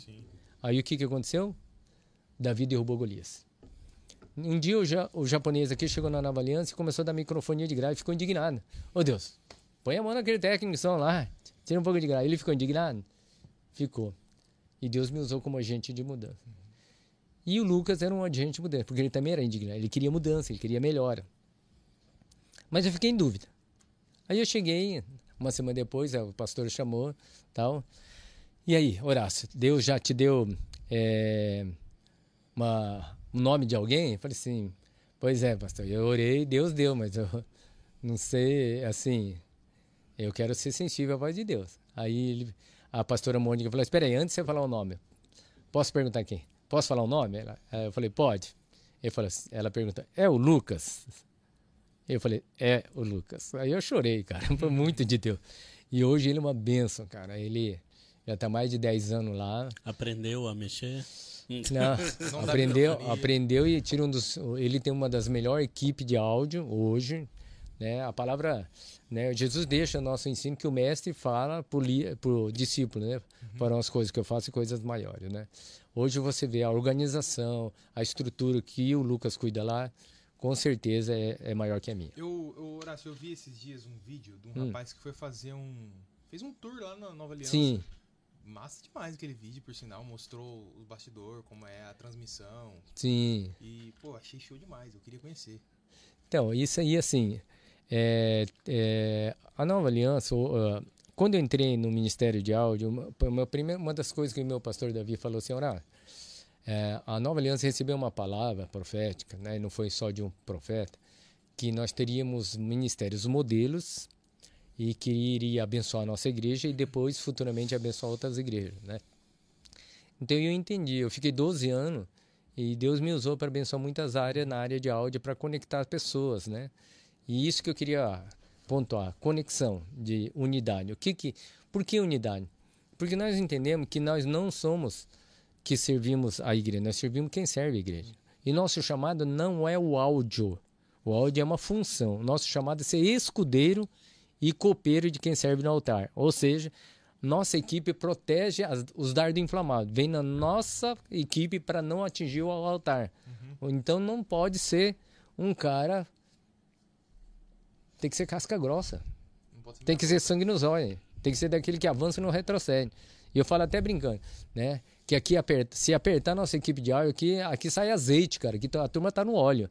Agora, se apertar e espanar, cara, aí volta para a dança, pro louvor, vocês são fracos. os caras ficam bravos comigo. Porque tem uns caras assim que você olha assim pro cara do instrumento, o cara já. Nossa, ah, já magoei, cara. Não, o músico é complicado. Não, porque, ó, o pessoal do você bate, bate, bate, e depois ele sorri. Você tá precisando de alguma coisa? Ah, a gente finge, finge demência, normal, tá? Mas falando sobre unidade, é uma coisa interessante, né? Quando o meu, meu pastor me enviou lá para a compartilhar um pouco sobre o que, que é coração de servo e tal lá, né? O pastor lá da igreja me apresentou, ó, oh, Horácio é da Nova Linha de Londrina, ele é técnico de áudio, ele vai compartilhar uma palavra para vocês e tal, tal. Depois ele finaliza assim, Horácio, desce a lenha. Desce a lenha, agora todo mundo fechou o coração, Deus, o que que eu faço? Aí eu fechei o olho e falei, Deus, me ajuda, me ajuda. Aí Deus falou assim, pede para eles orar para que não seja Horácio falando, seja o Espírito Santo e orar só operando. Eu falei, gente, eu não tenho nada para dar para vocês tal. Então, é... ora por mim, que eu tenha sensibilidade de ouvir o Espírito Santo para mim, só ser uma garotinha de recado. Aí ele estava orando, e na hora que ele estava orando, o Espírito Santo me deu uma ilustração muito legal, né? Até hoje eu uso de vez em quando nas ministrações, sabe? Aí eu peguei, quando terminou a oração, perguntei assim: oh, tem algum casal aqui, algum noivo? Aí dois casal levantou a mão. Aí eu perguntei assim: é, se eu falar bem de você e mal da sua noiva, você gosta? O cara fala, claro que não. Mas e se eu te elogiar falando mal da sua noiva, você recebe? Não. E se eu te servir falando mal da sua noiva, você aceita? Não. E todo mundo concorda com isso? Quem concorda, levanta a mão. Todo mundo levanta a mão. Ah, é? Seus cabecinhos. Então por que vocês fazem isso? Vocês falam bem do noivo, que é Jesus, e falam mal da noiva, que é teu irmão. Uhum. Que é o músico até. E desceu a lenha. Mas desceu com força, cara. Eu falei, vou sair, vou apanhar aqui de tanto. Sem Mas Deus bateu, hein? Aí, no apelo foi assim, ó. Primeiro você entendeu que você magoou a noiva. Então você vai vir pedir perdão pro noivo. Porque ele morreu por ela, vai voltar por causa dela. Então você vem aqui na frente e pede perdão para Jesus, que é o noivo. E depois você vai prontificar no teu coração de procurar a noiva dele e acertar com ela, beleza? Eu chamei, veio todo mundo para frente. Isso foi numa quarta-feira de feriado. Eles acertaram o coração. Uhum. Na tarde, no ensaio, por ter acertado o coração, né, o Espírito Santo veio no ensaio e falou que ia fazer sinais e maravilhas no culto à noite, que era um culto de cura e libertação. Isso foi no ensaio. Aí à noite, o ministro de louvor, né, cumprimentou a igreja e falou assim: gente, Hoje de manhã nós tivemos uma ministração sobre unidade e nós percebemos que tinha alguma fragmentação na unidade e Deus deu a oportunidade de nós fechar. E agora nós, né, acertar com Deus, acertar tal. E por ter acertado, no ensaio, Deus falou que ia fazer sinais e maravilhas hoje no culto à noite. Quem crê nisso, levanta a mão. Todo mundo levanta a mão e, e começou o louvor. Como é que você acha que foi a presença de Deus no louvor? Não, o céu desceu. Na quarta música, na quarta música, o pastor subiu, pegou o microfone e falou assim: gente, quem crê que Deus quer fazer sinais e maravilhas? Aí todo mundo levantou a mão. Quem precisa um milagre, vem aqui na frente que eu vou orar por você. Não teve palavra aquele dia. No meio do louvor, o pastor já fez o apelo. Veio aquele monte de gente na frente, cara. Aí o pastor começou a ungir as pessoas, as pessoas começaram a cair, cair, cair. Ele está fazendo a segunda voltinha, o Espírito Santo fala assim, eu estava na mesa de som, o Espírito Santo sopra aqui. Horácio, aumenta a bateria para mim. Eu parei e falei, mas Deus, o pastor tá orando, não vai atrapalhar? Vai não, pode levantar. O Guilherme, eu levantei a bateria, as pessoas começaram a rodar e cair. E eu olhei assim e falei assim, não, ó. Eu falei assim, Deus, o que que é isso? O que o senhor está fazendo? Horácio, eu tô dando solo de guerra pro meu filho. Tô quebrando fortaleza. Aí eu comecei a chorar na mesa, cara. Aí dali a pouco o ministro de louvor pegou, parou e falou assim, Deus deu uma palavra de conhecimento, falou pra, aí ele falou assim, gente, Deus está mostrando aqui que tem uma mulher que o teu médico disse que você não tem mais cura. Querido, Jesus quer te curar agora. Vem aqui que Deus quer te curar. A mulher começou a chorar e foi lá na frente. Quando ela chegou lá na frente para ser ungida, o ministro louvor começou a fazer- começou a fazer um improviso no violão. E o Espírito Santo, aumenta o violão. E a dona foi curada. Falei, mas Deus, o que, que é isso? Horácio, unção de tangedor. Unção de tangedor. Quando Saul caía endemoniado, não chamavam um profeta, chamavam um tangedor. Se o músico entendesse a Nossa, autoridade velho, que ele tem. não. Se você entender a autoridade que Deus deu por que você é convocado e chamado, se a pessoa entendesse que o Filho de Deus, o nível de autoridade que o Filho de Deus tem, nós não estamos fazendo essa igreja medíocre que a gente vive às vezes. E eu louvo a Deus porque, meu, eu tava no louvor infantil, ó. a presença de Deus veio, as crianças foi, cara. Coisa linda. Agora tem igreja, a gente vai, cara, não acontece. Eu vou lá no louvor do Drops, cara, você sente a unção e tal.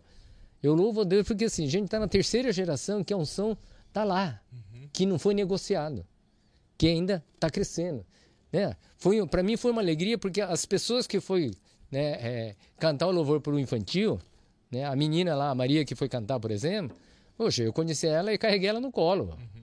E ela hoje é- era ministra em louvor. Né?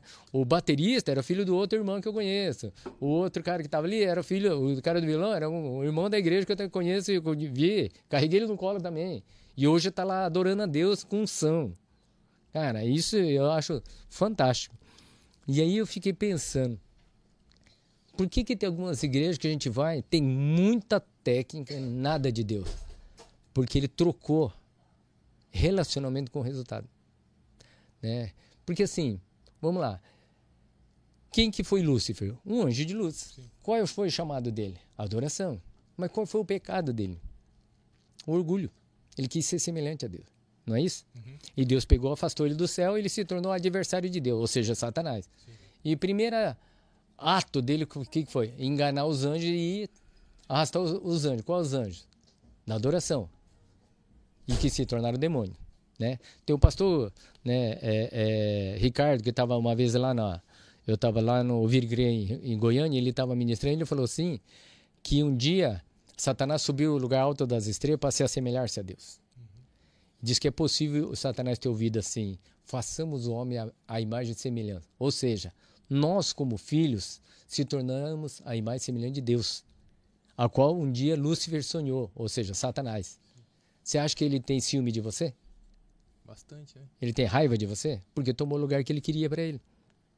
Ele quer matar, roubar e destruir você. Porque se quer, você tirou o lugar dele. Não é isso? De quem Deus recebia a adoração? Dos anjos. Agora, de quem Deus vem receber a adoração? Dos filhos. É relacionamento e não resultado. Porque os anjos tinham resultado de adoração melhor que nós. Bom, você acha que tem adoração melhor que os anjos? Talvez não. Talvez não. Tecnicamente falando, talvez não. Então não é técnica, é relacionamento. Aí eu entendi isso quando eu estava lá na, na MCM um dia, dando curso de áudio. Na quinta-feira tinha o o culto de, de, de treinamento de, da escola de adoração e de missões. Então um culto de treinamento. Aí o, subiu lá o pessoal, nó- nós tinha, no, na quinta-feira de manhã teve um momento profético, os pessoal tinha recebido unção né, do Espírito Santo, tinha sido ativado profeticamente. E à noite nós chegamos para fazer o culto à noite do, de treinamento. Aí chegou, subiu o pessoal do louvor, tinha guitarra, baixo, teclado, três vocais, bateria. E tava lá, de repente, três vocais desafinando. O guitarrista atravessando. Aí eu falava que o baterista tinha um pitbull. Conhece baterista com pitbull? Não. É aquele baterista que começa assim numa pegada. Aí de repente na cabeça dele aparece um pitbull e ele sente vai morder o calcanhar dele. Ele tá numa pegada assim, ele sente vai morder, sabe o que ele faz? Ele faz assim: sai, sai, sai, sai. Ele acelera. Você já viu as baterias que tá tocando e começa a acelerar? É, é desse jeito, o cara acelerava e voltava, acelerava e voltava. Eu falei, Deus do céu, como é que vai ter som nesse negócio aqui? Cara, aí passou a primeira música, segunda música, assim, o pessoal desafinando, tá? Na terceira música, Presente de Deus veio, cara. Começou a descer a unção. O pessoal da dança começou a cair. O pessoal dos back começou a cair. E tal. Eu falei, Deus, como é que o senhor vem com tanta unção com essa equipe tudo desafinada aí? Aí Deus falou pra mim, desafinado pra quem? Falei, ai meu Deus, de novo? Tá bom. Fala aí, Deus, o que, que é essa aí? Deixa eu aprender mais uma. Mas desafinado pra quem? Falei assim, não, desafinado, ué. Horácio, se você ouvir uma música oriental, soa desafinado para você? Soa. Mas assim, é uma música oriental como? Ah, uma música japonesa, uma música árabe, uma música israelita, né? Soa desafinado? Soa. Por quê? Porque a escala de nota é diferente, a afinação deles é diferente. Né? Ah, existe uma escala, né? Como é que você acha que é a escala para Deus? Eu parei e falei é, deve ser o coração. Isso mesmo, o coração. Esse pessoal que você está julgando vai para a sala de adoração todos os dias, fica duas horas na sala de adoração. Vai para o monte adorar a Deus toda semana. Ainda eles não têm até, por isso estão estudando, mas eles têm o coração de adorador. Porque eles não tocam para louvar a Deus. Como assim? Ele não toca para falar os feitos de Deus. Eles tocam para declarar de quem Deus é. Que adoração não é falar os feitos de Deus, isso é louvor. Adoração é declarar quem Deus é. E eu falei assim, uau! Eu falei assim, e você e eles estão afinadíssimos em Deus. Agora, você tem feito alguns eventos gospel que eles têm muita técnica, mas muitos deles perderam a afinação de Deus. E eu falei assim, Jesus amado. E eu falei assim, e agora? Como eu vou julgar Caramba. um músico no altar? Eu não posso. Pode ser aquela pessoa que está desafinando pra caramba, Deus está recebendo tudo. E daquele cara que é professor de música, Deus não está recebendo nada. Eu falei, eu falei, gente, por quê? Não se amoldei o mundo. Então, assim, às vezes a gente tem um problema na igreja, que às vezes a pessoa foca tanto no resultado, que, é um músico bom, que é não sei o que é bom, mas perde o que é mais importante, que é a igreja. A igreja o que, que é? Relacionamento. Agora, eu não estou dizendo que a gente é obrigado a pegar aquela pessoa que não quer buscar técnica. Como assim? Por isso que existe o Instituto Cefa, né, na, da qual eu faço parte lá, já faz sete anos que eu estou lá. A gente é um dos diretores lá. É Centro de Adoradores. Centro de Formação de Adoradores. A gente tem uma aula de, de teatro, dança, é, atividade para especiais, tipo síndrome de Down, cadeirantes, né? É, agora Música. também vai ter. Aí nós temos bateria, baixo, guitarra, teclado, técnica vocal, nós temos mídias sociais, fotografia, filmagem e áudio. E trabalhamos três pontos no aluno. Primeiro, a restauração da sua identidade ministerial. Quem você é no ministério. Você não é músico, você é filho. E não é voluntário. É convocado, né? Vocacionado. Segundo, é, Entendi já. conectar você ao chamado ministerial. O que, que é chamado ministerial? Se é dança, então vai ser dança profética. Se é música, se é mídia. Por que mídias sociais? Mídias sociais é uma ferramenta de Deus que tem alcançado vidas. Muitas vidas. Mais do que vocês imaginam. Né? Às vezes, por exemplo, vocês estão fazendo um podcast, vocês não estão tendo ideia da, da extensão que Deus pode usar isso. Né? Uma vez, por exemplo, uma vez uma pessoa na minha igreja estava estava enferma, estava no hospital e estava tentando adorar Deus com toda aquela luta, não estava conseguindo. O marido trouxe, abriu um laptop bem na hora da adoração. E aí ela começou a adorar junto com a, a imagem, junto com a transmissão. E o Espírito Santo chegou, perguntou para ela: Você me ama? Ela falou: Eu te amo. Mais do que o teu ministério? Mais do que o teu ministério? Mais do que tua vida? Mais que, mais que a minha vida? Mais que o teu filho? Mais que o meu filho. Você ofertaria teu ministério em adoração para mim? Sim. Você ofertaria a sua vida em amor para mim? Sim. E o seu filho? Ela falou, eu ofertaria. Então eu estou aceitando a oferta. No outro dia ela ofertou. Isso é forte, cara. Porque a presença de Deus entrou naquele, naquela enfermaria por causa de uma imagem. Mas se não tivesse entrado, talvez ela estaria questionando Deus até hoje. E ela tivesse perdido o ministério. Não é louco isso? Então a imagem vai para um lugar que vocês não imaginam onde ela vai. Pode ser nesse momento em que o cara está desistindo no Ministério de Áudio e está ouvindo esse podcast. Fala, Puxa, eu estou fazendo errado. Muitas vezes já aconteceu isso. Da pessoa chegar para mim, olha, eu vi uma, uma, uma, uma ministração sua, cara, eu estava desistindo no ministério, mas eu entendi que eu não sou voluntariado. Não tem por que eu desistir. Porque Deus me chamou e Ele me chamou, entendeu? Então, Deus não chama. Ontem foi ministrado sobre o Gideão, né? Os valentes. Cara, o Gideão era da, da menor tribo, sem, sem relevância, sem nada um cara que né, achava que não, não tinha utilidade para Deus. Mas ele tinha uma coisa que Deus queria nele: um coração valente.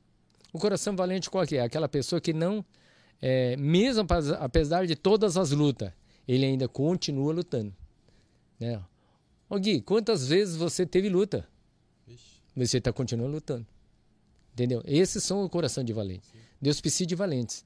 Não é aquelas pessoas que é, eu falo até um, um, um ditado que o, o, o, Rodrigo Blom, lá de Matinho, do Bola de Neve Matinho, falou para mim, né? Ele, num curso que ele fez, acho que de coach ou, ou uma coisa assim, ele ouviu uma palavra, uma frase assim: o feito, quando feito, é melhor que o perfeito sem ser feito. E eu acho isso muito, né, legal para gente, porque às vezes tem muita gente na igreja que pref, é, é, só vai fazer se os músicos só for bom mas não faz. Só vou na igreja se a igreja for bom, mas não vai.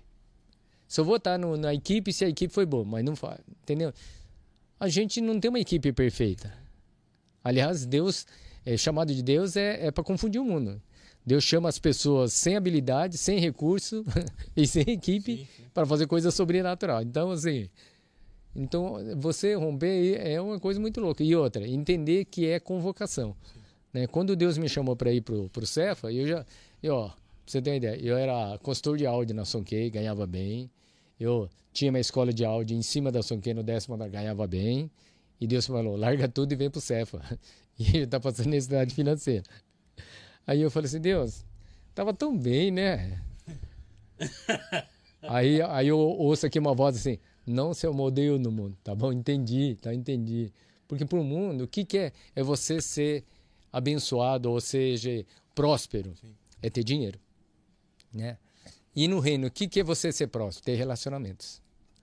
Né? Hoje, é, hoje eu tenho uma clareza que eu sou um cara muito próspero. Por que eu sou um cara muito próspero? Ah, eu estou cansado, eu queria ir para a praia. Se eu ligar aqui pelo menos pelos 10 lugares, ele fala assim, só vim. Você não precisa pagar lugar para ficar, nem almoço, nem janta, grandão. Enquanto os caras estão tá procurando lugar para ir, eu tenho que ainda escolher que lugar que eu vou ir, entendeu? é um treco meio louco, né? Diferenciado. É, o Horácio, assim, ó, é uma dúvida que talvez mu muitos pastores tenham, muitos hum. líderes tenham. Você pega uma igreja, como você se portaria? Por exemplo, você entra numa igreja hoje que não tem técnico de som, porque assim, geralmente o que acontece? Músico tem. Uhum. Você vai na qualquer igreja vai ter um músico. O técnico de som geralmente dificilmente vai. A resposta está lá na igreja dele também e na minha. Sabe qual? É, no mundo existe uma empresa chamada empresa de locação e tem uma empresa chamada de artista. São duas empresas uhum. distintas. Na igreja eu tenho uma empresa? Não, eu tenho o quê? Uma família. De vários irmãos com várias funções. Então a palavra fala que nós temos um corpo, que a cabeça é Cristo, com vários membros, ok? Então, e cada membro fazendo a sua função em unidade o corpo humano. Se um empacar, o resto empaca. Então, se você pegar um relógio, tirar uma peça, ela para. Uhum. Mas se você botar a peça, agora eu tenho todas as peças funcionando. Então, isso se chama unidade. Unidade é todo mundo estar fazendo para o mesmo propósito. Tá. Não é, vamos dizer, a mesma missão é unidade. Vamos lá. Se eu trabalhar na, na van, qual é a missão da van? Vendas. Tá todo mundo na mesma missão, mas tem unidade? Não. A unidade é o quê? Ter a mesma agenda de Deus. Aí é unidade. Não a minha agenda. Não a tua agenda, mas a agenda de Deus, se todo mundo está na mesma agenda. Aí eu tenho unidade com ele. Tá, aí é isso que é a chave que a gente precisa. Então, na igreja, respondendo a, tua, a, tua, é, a pergunta, lá nós temos pastor, funciona. Intercessão, funciona. Louvor, funciona. Ministério de criança, funciona. Ministério de áudio, não funciona. Então o relógio parou. Uma peça está fora. Não é que toda a igreja está desorganizada. Uma peça está fora. Aí quando essa peça entra, ele entra e começa a funcionar, o corpo funciona. Entendeu? Aí como a gente conseguiu fazer isso? Por exemplo, no bola, isso aí é muito fato. Tem dia que o Furlan está na escala do louvor, sim, e- mas tem dia que ele está na escala do áudio. O que, que a gente fez para quebrar essa diferença de áudio e louvor? Botamos o cara do louvor pro áudio e o cara do áudio pro louvor. Você pega o Edu, ele é guitarrista. Você pega o Porta, é baterista, mas tem dia que ele tá lá na técnica também. Então, a gente misturou. Uma das, das ideias do, do Bola, quando você entra, você precisa passar pelo menos por dois ministérios. E tem um terceiro ainda agora. Primeiro é a zeladoria. Zeladoria, aí o áudio O áudio, e o louvor. isso. E Você vai aí- pro louvor só depois do áudio, hein? Massa. Aí, aí o... E agora a intercessão também, para entender A intercessão. o espiritual. Então, assim, isso é legal porque, assim, a pessoa entra já com a consciência que ele não está lá para tocar, ele está lá para interceder, ele está lá para mover o profético, né? Porque quando eu falei do tangedor, por exemplo, o, lá em, lá em ah, na igreja que nós fomos ministrar em Campo Grande, né? É, como é que é o nome lá? Me fugiu aqui. Do pastor lá, da pastor Rosano, pastor Alessandro, lá da, da Dani lá. Ele é, Igreja evangélica? é igreja evangélica. É o Marcelo o japonês estava lá no teclado e tal, né? E a Dani ministrando. Aí eu falei, já, já- já tinha é, é, orado para um som de tangedor, né? Sobre a vida deles tal, num- numa ministração antes. Aí começou no culto de Não, louvor. eu perguntei se é, se é a igreja evangélica de Campo Grande. Então é uma igreja, uma igreja evangélica de Campo Grande. Não, é igreja é, vivendo em Cristo. É que lá, assim, tem... É, tem várias. Lá aí, tem, irmão. Ah, avivamento. Ah, sei lá. Aí tá. Aí eu.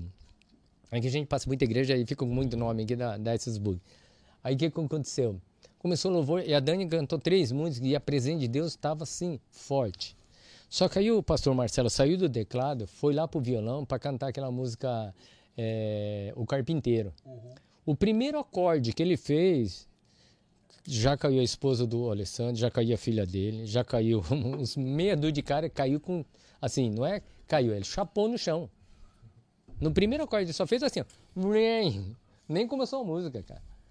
E é um som. Assim, o, o, ambiente da igreja fez assim, puf, abriu. Aí eu cheguei para a apóstola e falei assim: Você percebeu a unção? Aí ela olhou assim: É a unção do tangedor. Eu falei: Velho, velho, a unção do tangedor, cara. Cara, foi sobrenatural. E assim, é impressionante Eu isso. queria te fazer uma pergunta, Hum. assim que você terminar, não sei. Pode terminar, tá? Só, só me lembro de eu te fazer uma pergunta. Hum. É, então, assim, às vezes é importante. Por que, que a pessoa, às vezes, na, na igreja não tem a pessoa do som? A pessoa do som aparece? Não. A pessoa do som é elogiada? Não. A pessoa do som. Então, assim, não é qualquer pessoa que vai querer entrar no som. A pessoa do som, ela só pode ser criticada, na verdade. Não, O não é que ela precisa ser a criticada, veja bem. alta, a voz tá Se alta. é, é, um músico, se o, o- a guitarra dele não tá bom, ele fala, cara, eu quero a minha guitarra bom. Beleza. Então ele pode ter uma voz ativa. O técnico de áudio de igreja não tem voz para nada. Já começa aí. Agora vamos lá. Som profissional, som igreja. Qual é a diferença? Tem alguma diferença de som profissional e som igreja? Tem. Tem. Pouca ou muita? Muita. Tá, por quê? Porque são para propósitos diferentes. Como assim? Vamos lá, qual é o propósito do som profissional? Agradar todas as Impactar. pessoas. Impactar. Tá, por quê? O som profissional é o seguinte: o show é feito como? O show, o som tem que ficar top para o público, mesmo que no palco esteja aceitável. Por quê? Porque o público está pagando e quem está no palco está recebendo. Então no palco eu faço as coisas para aparecer. Eu sou estrela e a estrela aparece. já entendi. Entendeu? Estrela aparece. No altar, eu não sou. Não é palco, é altar. Altar não é lugar de estrela. É altar, é lugar de adorador. Adorador, ele não é estrela que aparece. O adorador, ele se rende para que Deus apareça. No palco, eu faço as coisas para receber. No altar, eu faço as coisas para ofertar. É lugar de. O quê? Sacrifício. Altar é lugar de sacrifício. Não é lugar, é lugar de oferta. Não é lugar para mim receber nada. ok? No palco eu sou chamado porque eu tenho habilidades profissionais, eu tenho talento. Na igreja eu sou chamado porque eu sou filho. O que, que é? Convocação. Mas eu- quando eu sou convocado, ainda não estou pronto. É igual no exército. Eu fui chamado para fazer o exército. Então você tem que treinar para buscar habilidade no que você foi chamado. Tá. O problema no meio do caminho é que muitos são chamados, mas eles não se Profissionalismo. Aí tem lá, tem três coisas que a gente administra no, no, no, no, na- no aluno. Você precisa de unção, técnica e caráter. Qual que é o mais importante? A técnica ou a unção? Não, a técnica. É, por quê? Ah, eu quero ser intérprete do pastor americano. Fala inglês? Não, então não adianta ter unção. Deus não vai te usar, você não tem a técnica. Então a técnica é mais importante que a unção essa hora. Horácio. Não é louco isso? Ah, Horácio. É louco, porque ó, você vai tocar guitarra. Tá, beleza. Vem um pastor de fora, você vai ser guitarrista. Você toca guitarra? Não. Você vai atrapalhar. Então eu tenho unção. Então, mas eu não estou preparado para esse momento. Então, entender assim, entre o meu chamado e a hora que ser usado no chamado, eu tenho um período chamado o quê? De crescimento. Tá. Jesus, quando nasceu, já sabia que ele tinha chamado, mas ele só assumiu com 30 anos. E só teve três anos de ministério. Só que o três anos que mudou a história. Então não tenha pressa de ser ativado. Tenha ente- entendimento que você foi chamado e eu estou buscando capacitação para o chamado. Você tem uma ideia? O Cefa, o Cefa esse ano fez sete anos. Né? Nós entendemos que esses sete anos só foi o quê? A gestação, nós não nascemos. E eu vou nascer o ano que vem ainda. Não é louco isso? Por quê? Você tem que formar equipe, tem que formar estrutura. Meu pastor sempre fala: Deus dá a visão, espera gerar equipe e depois vem o recurso. O que, que a igreja faz? Deus dá a visão, vai para o recurso, não tem equipe. E reclama do recurso. Mas o problema não está no recurso, o problema está na equipe. Percebe?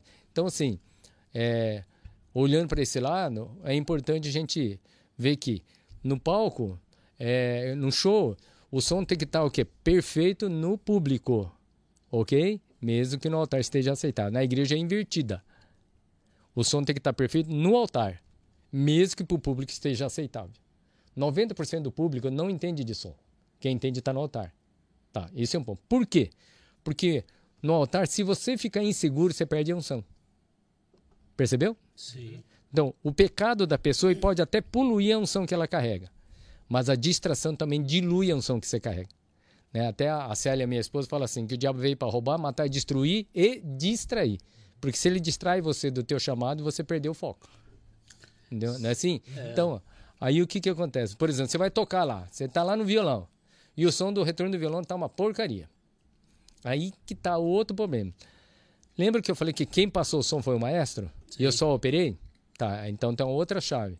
Quando eu vou passar o som na igreja, eu tenho que deixar o som do gosto de quem vai tocar, que quem vai executar, não do meu gosto. Por quê? Quando ele chegar, por exemplo, você tem um timbre de violão, você comprou um Taylor, eu deixei o som de Takamine, você ficou irritado comigo. Uhum. Não que o Takamine seja ruim, Eu adoro Takamine. mas você gosta do Taylor, por exemplo. Ou vice-versa. Entendeu? Então, por que, que eu quero comprar um violão? Ah, esses dias atrás eu vai lá, eu quero comprar um violão Fender. E eu não sei o qual é o, o som do violão Fender. Então, para que, que eu vou tentar adivinhar? Deixa ele passar o som, eu opero o som. Aí vem a chave de ouro. Porque vamos, vamos supor, vamos passar o som- a guitarra do Guilherme. Quem vai passar, o- timbrar a guitarra do Guilherme? O Guilherme. Guilherme. Quem vai operar? O Horácio. Juntos. Só que o timbre ficou do jeito que você queria. Você vai tocar com segurança. É outra unção. Gente, anota o ponto de corte aí pra gente distribuir isso aí pros grupos e tal. Porque senão. Não, sem brincadeira. Porque assim, vamos lá. É, você tá Você começou. tá certo, é uma visão muito diferente. Não, mas é, é- é que né? traga segurança. E tem muito, e muito sentido. Não porque eu tô no louvor, mas é, faz Não, mas porque, ó, vamos é lá. conexo tudo isso. Porque se eu for fazer o gosto do Horácio, é uma coisa. Ah, um dia aconteceu assim. Um cara tava lá na, na mesa de som, e ainda quando era líder, e eu ia lá na frente, o pastor falava assim pra mim: Ó, pede pra aumentar o teclado e baixar a guitarra. Eu ia lá, baixa, aumenta o teclado e baixa a guitarra. Chegava lá, aí o pastor chegava: Ó, vai lá agora, avisa que tá faltando back. Vai lá, e lá. já. Aí o técnico falou assim: Ô, Horácio, deixa eu fazer a minha mixagem. Eu falei assim: Cara, você tá. Deixa eu falar uma coisa aqui. Quando a gente tá no ministério, a gente não faz a nossa mixagem. Então eu faço a sua mixagem? Não, também não faz na mixagem. Então eu faço a mixagem do pastor? Também não. Então por que você vem pedir as coisas? Porque o pastor pede. Então tem que ser a mixagem do pastor. Falei, também não. Ué, não estou entendendo. De quem que é a mixagem? Do Espírito Santo. Por quê? Porque ele sabe qual é o som que a noiva quer ouvir. Então não é nem do pastor, nem do Horácio, nem teu. É de Deus. Porque ele sabe a não. Tá aprendendo Entendeu? bastante. Porque assim, a, a, quando o som fica agradável para o músico e fica agradável para a noiva, a presença do Espírito Santo vem. Porque quem atrai a presença do Espírito Santo, quem atrai a presença de Deus, quem que é? A noiva. Quem traz o fogo de Deus no altar é a noiva. E o que, que o louvor faz? Ele instiga a igreja para liberar o fogo. Ele instiga a igreja para liberar a fé. Eu queria comentar uma, uma coisa. Hum, Quando eu, eu, eu cantei sertanejo durante 10 anos. hum, E isso que você falou impactou muito. Tudo, tudo fez muito sentido. Encaixou. hum. Porque domingo agora foi a primeira vez que eu subi no altar Uhum. para adorar. E o meu sentimento. O, o menino do violão falou: E aí, Copate, como que tá meu violão? Hum. Falei, cara, eu nem sei. Eu tava tão focado em, em- em dar o meu melhor pra Deus que, cara, de verdade, eu não ouvi. Eu não faço ideia como tava o seu violão. Uhum. É, e aí eu desci do púlpito e, e foi muito diferente a experiência. Uhum. Porque quando eu cantava, eu descia do púlpito e aí as pessoas chegavam, ô, cara, parabéns, pô, massa, hein, não sei o que lá, foi legal, e Tira foto. tira foto. Dessa vez não. Uhum. Eu desci do púlpito e a única coisa que eu pensava assim, cara, eu esqueci que eu tava no púlpito. Era como se eu não é um personagem, mas é eu é- eu me entreguei tanto. Porque você foi lá para ofertar. E Entendeu aí eu desci, cara, Claro, vo- você fez sua parte e se ninguém falou nada, para mim tava ótimo. eu- eu- é, é isso aí. foi um sentimento de cara. É massa isso. Por quê? Porque ah, eu sentei do lado da G, minha esposa, Uhum. E eu via que ela tava naquela. e, Tipo, queria saber, né? Porque foi a, a primeira vez que eu tava ali. E aí eu sentei, cara, assisti e tal. E depois do culto, treino o carro. Mas eu não tive a ansiedade de perguntar. E isso foi uma coisa muito legal que eu percebi de- depois de tudo, fazendo. Legal. Que eu não tava preocupado com o que Uhum. as pessoas iam me falar. É, porque Nem você. de feedback. Eu não perguntei nem pra minha líder Como é que foi o feedback? como é que foi o, como é que eu cantei. Eu, É. não, eu não fiquei preocupado. E duas semanas antes, eu falava, ô líder, ô primo, manda aí a música pra eu estudar, manda a música, cara, eu preciso estudar. Se, se não estudar, eu não vou, eu não vou subir no púlpito. Falei pra ele, falei, cara, se eu não treinar, eu não vou subir no púlpito. Não vou dar meia boca. Eu vou falar uma coisa você. No bola? Hã? No bola? É. Muda em cima da hora? Muda Pastor, não, o pastor chega assim, não, não, não, não, essa música não. Mudou. Pode trocar, pode trocar. Mas é o- mudou pra uma música que eu conhecia. Graças a Deus. Porque Deus é perfeito. Exatamente. Deus é cara. perfeito. Mas assim, Aí, ó. pois gente na prova de fogo. É, total. E aí, Total. E aí foi muito, foi muito legal esse sentimento. Uhum. Cara, não, não sou eu, cara. E Isso aí foi muito maluco. Não, e De é assim, perceber que é. as pessoas também entendem isso já. É. E a- o, o- quando a gente entre- entende que a gente vai lá para para ofertar, é, é, você fez seu eu melhor. falei Pri assim, Ponto. eu falei pra Pri assim, ó, começou a primeira ó, primeiro louvor, Hum. eu já comecei a chorar, cara.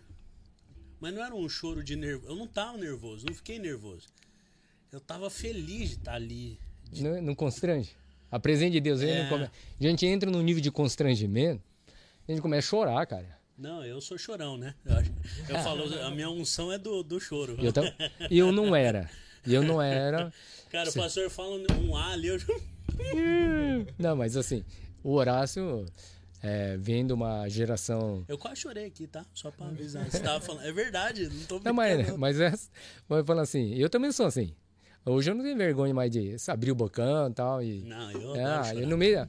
Ah, na, na célula, na semana, o cara começou a entrar na, na naipe da adoração, a gente já começa a arrepiar, a gente já começa a sentir. ó, Jesus veio ali para receber. Você fica tão constrangido. Puxa, Jesus veio no meio da nossa reunião, cara. Você sente a presença dele. Aí você fala, gente, a gente não é digno dele estar no nosso meio. Aí você começa a chorar, cara. É isso, é. Você começa Esse é o sentimento, cara. Eu- Quem eu- sou eu? A minha oração era sempre essa, pai, obrigado, eu sei que eu não sou digno de estar aqui. É. Olha, cara, eu vou chorar.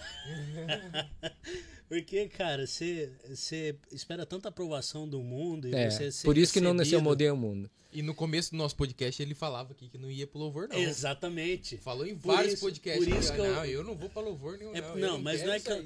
Mas é porque assim, não é que eu não queria o louvor, eu não queria a música. Uhum. Não é que eu não queria cantar. Meu violão ficou dois, um, um ano e meio sem trocar corda. Uhum. Dentro do case, cara. Sem corda, sem nada. Até que eu- um dia eu falei, cara, eu vou. Aí eu fui lá, comprei a Mas melhor é, corda a- e tal. Aí fiz a audição. Falei, cara, e agora arregacei. aí eu, Foi pô, cantar. não. Aí o, o pessoal lá, você vai fazer por mais algum instrumento? Eu falei, não, só violão. Só violão, só violão, tá?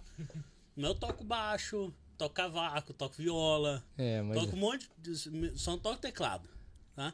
E fazer a segunda voz. Ah. Beleza. E Só que- segunda voz é difícil, hein, cara? Daí aí chegava o, o- o- Chegou o pastor do nada, né? Eu Vinha? falo, é, eu falo que um dos sinônimos de Deus é do nada, né? É do nada mesmo. É, do nada, o pastor veio. "Ô, você faz segunda voz, né? Eu faço. Só isso. Ele nem visualizou minha mensagem, eu acho, cara. Faço, pastor, mas tem dois anos que eu não canto. Ah, ô, que? Dois. Dois anos. Não adianta escrever o resto. É. Ele só quer saber. Vai, vai, beleza. Tá ótimo. Tá ótimo. De repente apareceu assim, ó, li- lista, louvor, tal, não sei o que lá, escala. Tá eu de back. Não é lindo? Não, Eu falei, bravo, vai. Não, eu fiquei bravo. Não vou. Ah, Eu não tem quero conversa. cantar, eu Eu fiz não pra violão. cantar, cara. Ah, Minha voz não é tem conversa. trêmula, ah, vindo de sertanejo. Mas é, mas a, a, a, a, a, a gratidão é. Eu vou falar uma coisa assim. Eu, eu sou muito grato a Deus assim porque quando eu, eu entrei no, no, no áudio ainda não, não tinha visão de ministério também. Então eu, era, eu, eu, eu tinha uma certa frustração. Puxa, eu queria tanto servir em algum ministério, mas eu não via que eu já estava no ministério. Olha que louco. Aí assim, quando Deus mostrou que que é profético, cara, e assim, é, se eu pegar um copo d'água aqui e pegar um outro copo e tentar derramar água, ele só consigo derramar água se essa água, de, se esse copo vir para baixo, certo? E eu tive que entender isso. Se eu tentar deixar, ficar, achar que eu estou no mesmo nível da minha liderança, por mais que a liderança que tenta derramar o óleo, eu nunca vou receber porque eu, eu não me submeto. Então, isso aqui o pastor Alex lá de, do Bola de Arapongas me mostrou uma vez.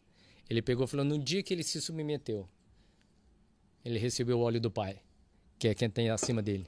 A, a unção da equipe dele, da igreja dele, Cara, é muito maluco. foi. Então, assim, no começo ele achava que ele estava no mesmo nível. Então, t- fazia as coisas, ele queria o mesmo direito e tal, tal, mas ele entendeu que não. Ele foi gerado pela essa casa, então ele deve submissão, ou seja, honra, né? E uma coisa que eu, eu, eu, eu sou muito grato a Deus, assim, pelos meus pastores, né? Os pastores que antes, quando eu vim, que eu, nem eu acreditava no meu chamado, eles acreditaram.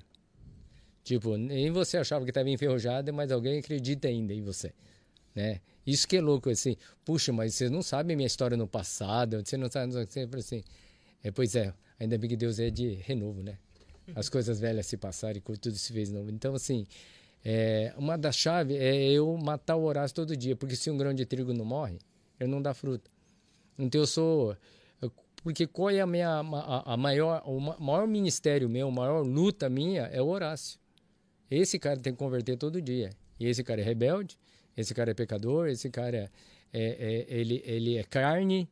Então o espírito tem que dominar essa carne que é, é rebelde. Então, e, e assim, é, e às vezes eu leio aquela aquela parte lá que o apóstolo fala assim que o bem que eu quero fazer eu não faço, mas o mal que eu não quero eu faço, né? Que ele mostrou o lado dele. Mas uma coisa que o apóstolo Paulo falou também que tem que ser muito claro na nossa nossa vida ministerial. Ele fala assim, né? A minha pregação não consiste em sabedoria humana, mas no poder de Deus. O que quer dizer isso? Quem falou isso? O cara que tinha habilidade na palavra. O cara era doutor da lei, ele era fariseu. Não era um cara indulto, não, era um cara doutorado na coisa. E ele falou que não consistia nessa sabedoria que ele tinha, mas sim na o quê? Na direção e no poder de Deus.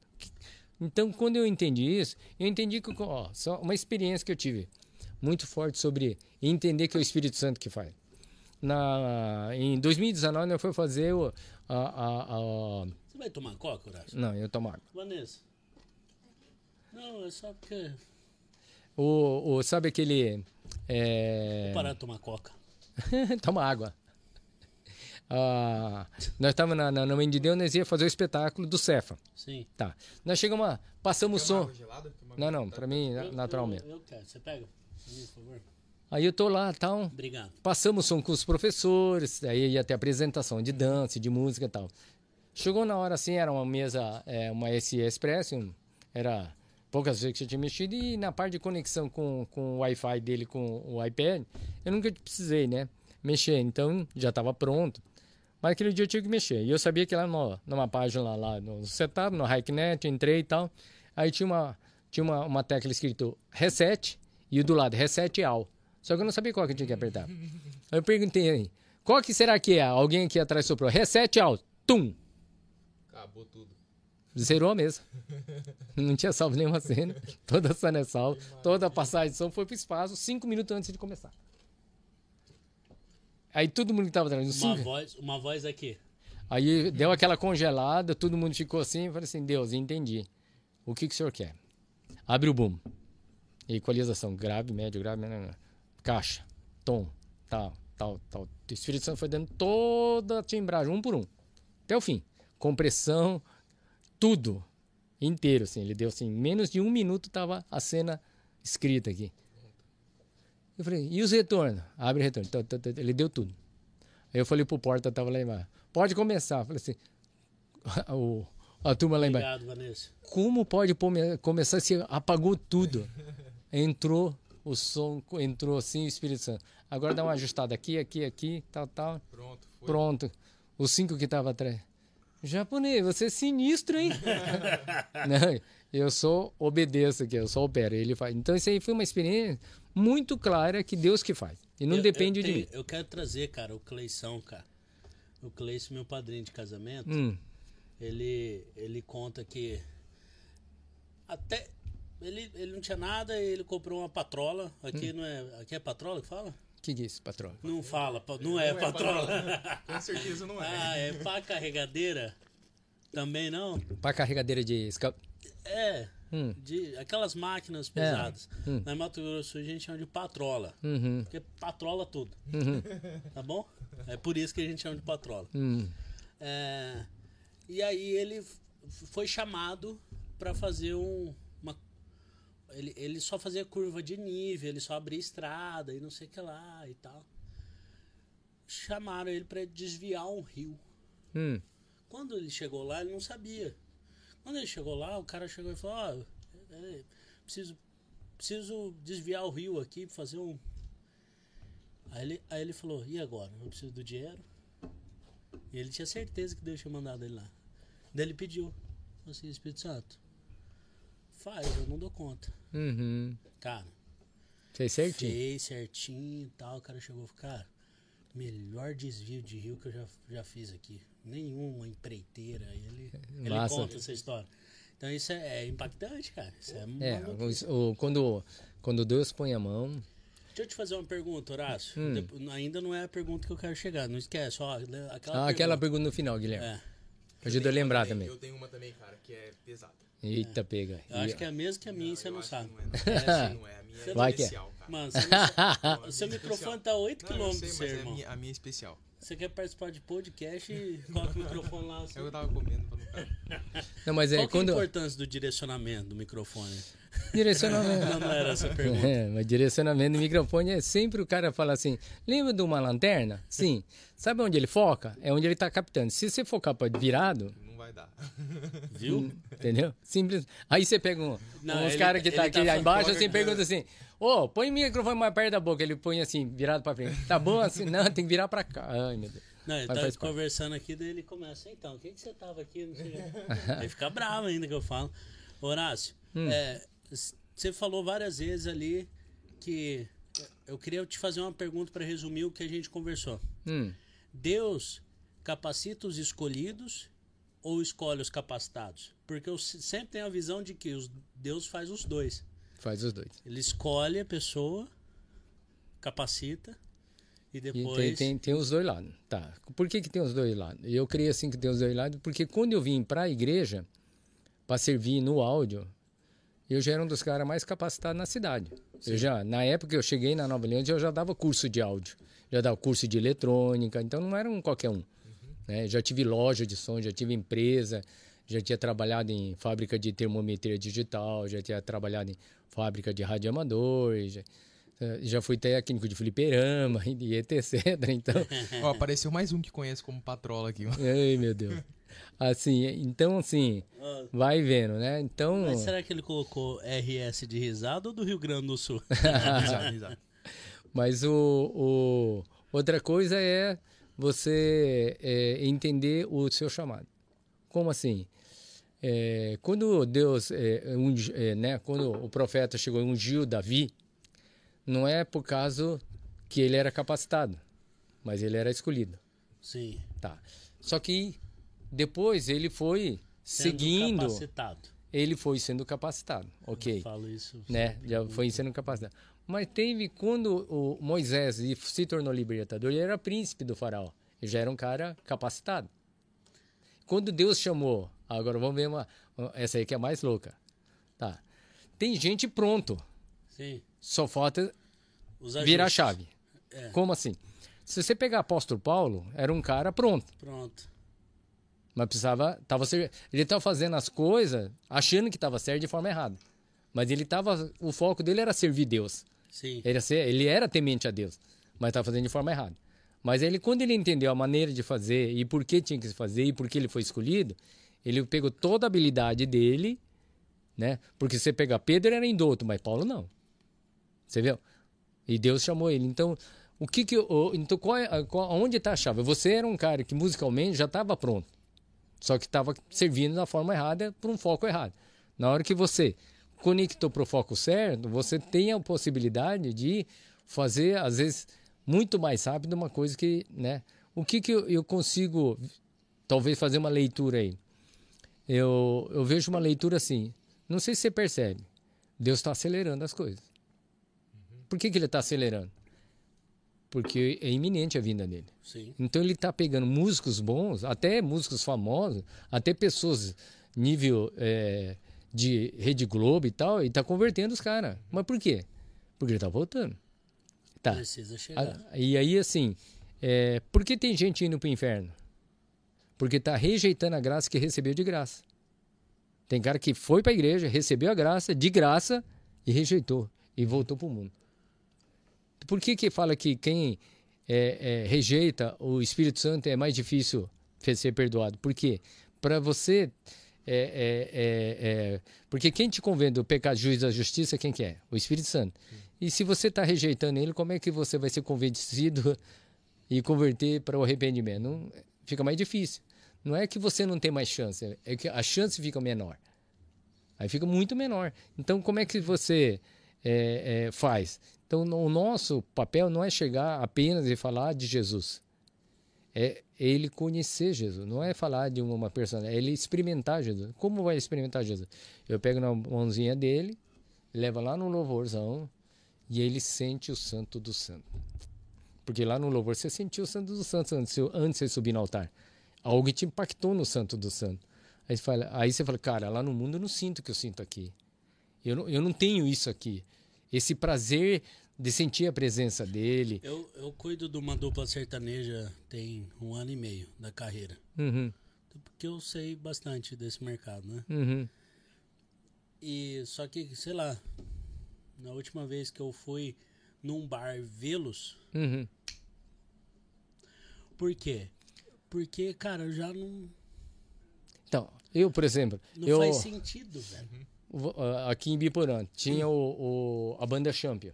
Eu fui técnica da banda Champion. Tá, então eu tava lá, fazia o, o, o baile show e tal. Big do som, músicos bons e tal, Paulão, Ana e tal, que era tempo bom lá. Beleza. Só que aí um dia, o, né, tô fazendo, voltei do Japão, trabalhei na Retrovis, quatro anos e meio fazendo gerente lá tal. Aí um dia tô fazendo um evento e o Espírito Santo falou: O que você tá fazendo aqui? Eu falei assim: Trabalhando, ué. Mas por que, que você tá aqui? Porque eu tenho que pagar as contas. Mas eu, não, eu convoquei você para outra coisa. Eu falei assim: Mas eu tenho que pagar as contas. Mas eu que convoquei, eu pago as suas contas. E eu falei: Eita, pega. É.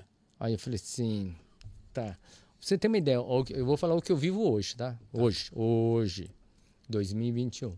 Quando entrou a pandemia, eu fiquei 90 dias sem trabalhar. Três meses de aluguel, três meses de água, três meses de luz. E Deus levantou irmãos que me ajudaram a botar em dias. Como. Eu fechei 2020, que até um- um- uma situação com o Banco do Brasil que estava lá já nos 27 mil, eu consegui quitar. Então, como? Sem dinheiro nenhum né? Eu passei o ano do 2020, que é o ano que menos trabalhei, que é o ano que mais equipamento eu acabei tendo em casa. Eu, antes eu entrei com duas mesas e fechei com cinco mesas, né? Sabe aquelas caixas de 15 da Reunic injetada? Eu já tenho 30 lá, Caramba. entendeu? Não tinha dois. Vai entender um trem desse. Só Deus que faz essas coisas. Então, assim, hum, não tem lógica, né? Você pega... é, semana passada chegou um, um pastor me chamou lá no Cefa lá, eu cheguei lá na, na, na- frente lá, tava conversando, ah, Deus mandou trazer um, um presente pra você. Ele me ofertou quinhentão, eu não pedi. Né? Quando começou aquele negócio de, de live, quando começou a pandemia, um- uma igreja lá de, de presidente pediu, pediu para mim ajudar na- no, no áudio da live, ajudei. Ele agradeceu e tal, "Ô, quanto que custou eu servir? Eu falei, não, se você sentir, dá uma oferta, ah, mesmo passa a conta. Mandou 1.500 conto. Entendeu? Então vai entender. Então, assim, um, Deus é um Deus assim que realmente cuida, né? É, Então, é, eu entendi que se eu fizer o que ele manda, o resto eu não me preocupo. Agora, se eu quiser preocupar, ele respeita. Horácio, você dá cinco minutinhos pra gente? Fala. Porque a gente precisa falar dos nossos apoiadores. Fala dos tem- apoiadores aí. O canal tem apoiadores. A primeira apoiadora, minha mãe, Opa. Né? Ela faz ah, os amigurumis da Copate. Amigurum, amigurumis são esses bonequinhos. Tem que levantar? Calma, irmão. Fica bravo, irmão. Aí, passou, fica passando. Né? ah, amigurumi da Copate. Amigurumi é um bonequinho de crochê com, com, com espuminhas. E aí ela faz vários. sucesso aqui no podcast. Fez, cara, fez. O Jesusinho fez muito sucesso. Inclusive, o Abraão me pagou e eu não entreguei o Jesusinho pra ele. Isso é um. Tem que entregar. Depois o cara não volta mais aqui. Ó, pra Natal, mãe tá barrotada. Cara, tá com uns 90 pedidos, irmão. Caramba. E não, é- não- 90? Nossa, que legal. ela, ela tá fazendo agora o chaveirinho dos Minions. Pequenininho. É, 90. 90. Os bonequinhos. É bonitinho. Ela falou que vai fazer um pra mim. Eu vou trazer aqui no podcast pra mostrar. Tá? Então, Legal. se você tiver interesse, amigurumi da Copate, ela entrega pra todo o Brasil. 67 DDD 991360440. Tá? Ela faz vários personagens. E Que o legal. Jesusinho é um deles aqui, é o mais top, inclusive. Né? Procurei Amigurumi da Copate, minha mãe. Beijo, mãe, te amo. E o segundo é a Amo Pet, que é um consultório veterinário. Se você tá precisando levar o seu cachorrinho aí pra tomar vacina, pra comprar ração, pra roupinha, pra ter uma consulta, se ele não tá bem, leva lá pra doutora Mariana Mauruto. Mauruto. O Amo Pet, a Amo Pet fica na rua Arcindo do Sardo, Isso. número corre.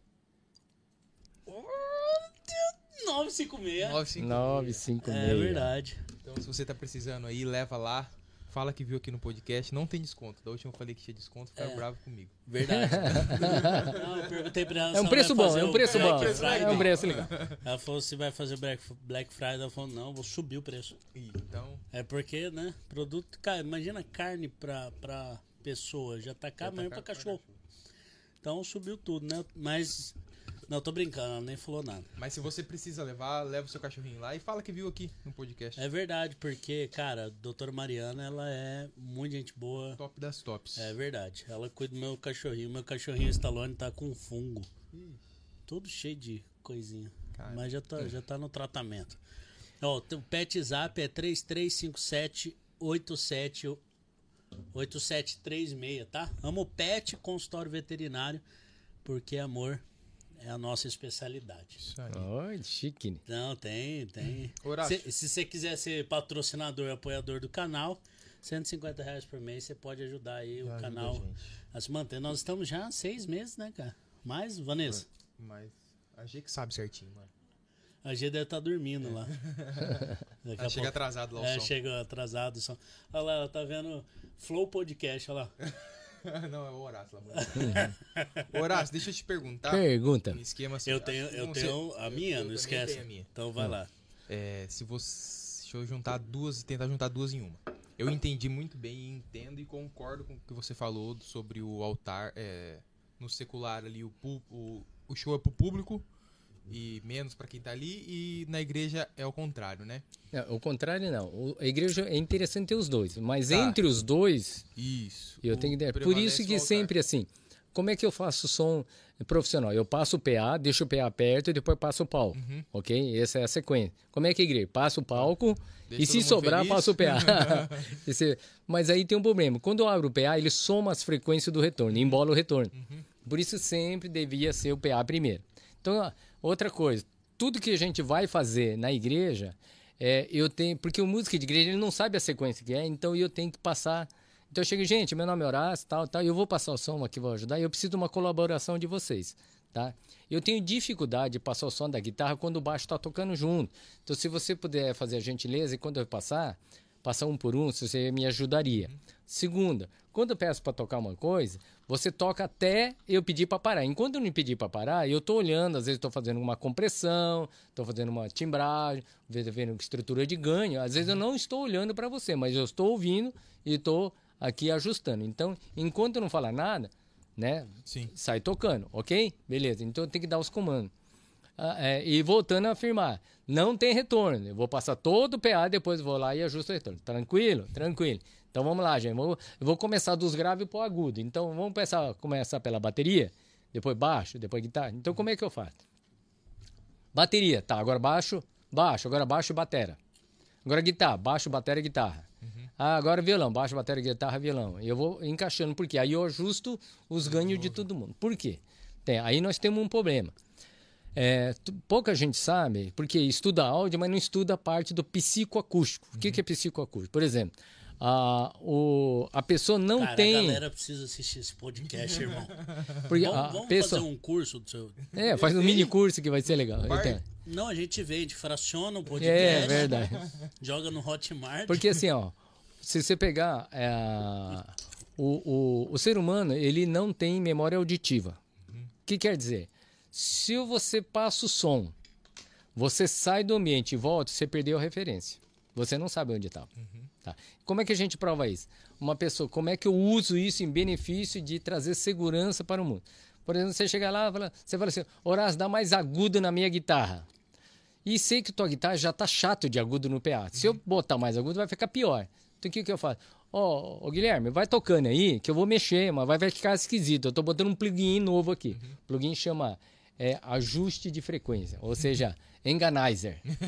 Eu tiro todo agudo, espero 15, 20 segundos e volto onde estava. Você fala, ah, agora ficou bom. Sensacional. Entendeu? Ou o cara fala, ah, tá só. é, o, o cara fala assim, Mano, muito bom isso aí que você. não, é- Pergunta, é- não, mas eu faço. pergunta. Isso eu faço um grave médio agudo. Outra coisa. Isso é de Deus. É de Deus. Porque é, é- porque é, é, é, é, é, é psicoacústico. Então isso aí é física. Outra coisa, por exemplo. Você É, fala assim, aumenta meu retorno, aí você tá assim, ó. Nem tá mexendo. Aí você tá olhando pro cara. Aí o cara. Beleza, beleza. quando, então, às Tá vezes. ótimo, tá ótimo. Então, Não, mas às vezes, às vezes é, a gente tem gatilhos para trabalhar com esse lado psicoacústico, né? Por exemplo, quando você passa o som, ô, ô, como é que tá o teu som? Tá ótimo. Você precisa de alguma coisa? Não.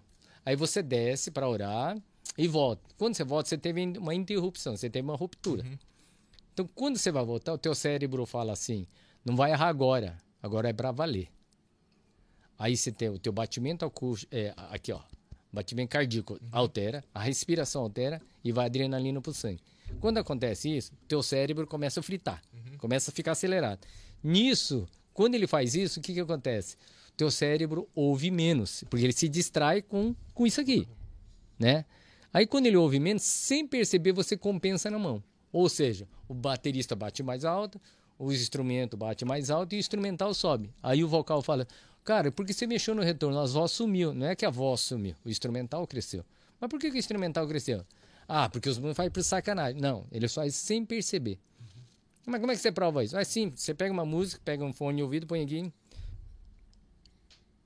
Legal esse som, hein? Mas por que, que você gritou? Porque você não está se ouvindo, você compensou. Então o baterista, por causa da ansiedade, ele não percebeu, ele compensou. Só que ele subiu o volume. Aí, cê, como é que eu mostro isso? Você pode olhar, cê, até filme na, na, na, na mesa de som. Começa assim, tô passando, você mostra a estrutura de ganho nos meter lá. Quando começa, você pode ver que subiu tudo. Mas, mas por que que subiu? Por causa da ansiedade. E ah, como então, é mas resolve isso? é Isso, como resolve isso? Tem duas maneiras que você pode resolver. Bate todo Primeiro, hora antes De subir no púlpito. e sobe e não sai do púlpito. Terminou? E outra. Terminou, continua fazendo um- um- um- uma musiquinha, uma caminha de fundo, uma musiquinha suave. As pessoas estão chegando e tal. Né? O pessoal da nossa igreja está fazendo uma coisa legal. Que 15 minutos antes de começar o culto, ele já começa a intercessão com uma música de fundo. Uma música suave. Gen- gente, aquieta seu coração, tal, vai fazendo uma musiquinha de fundo.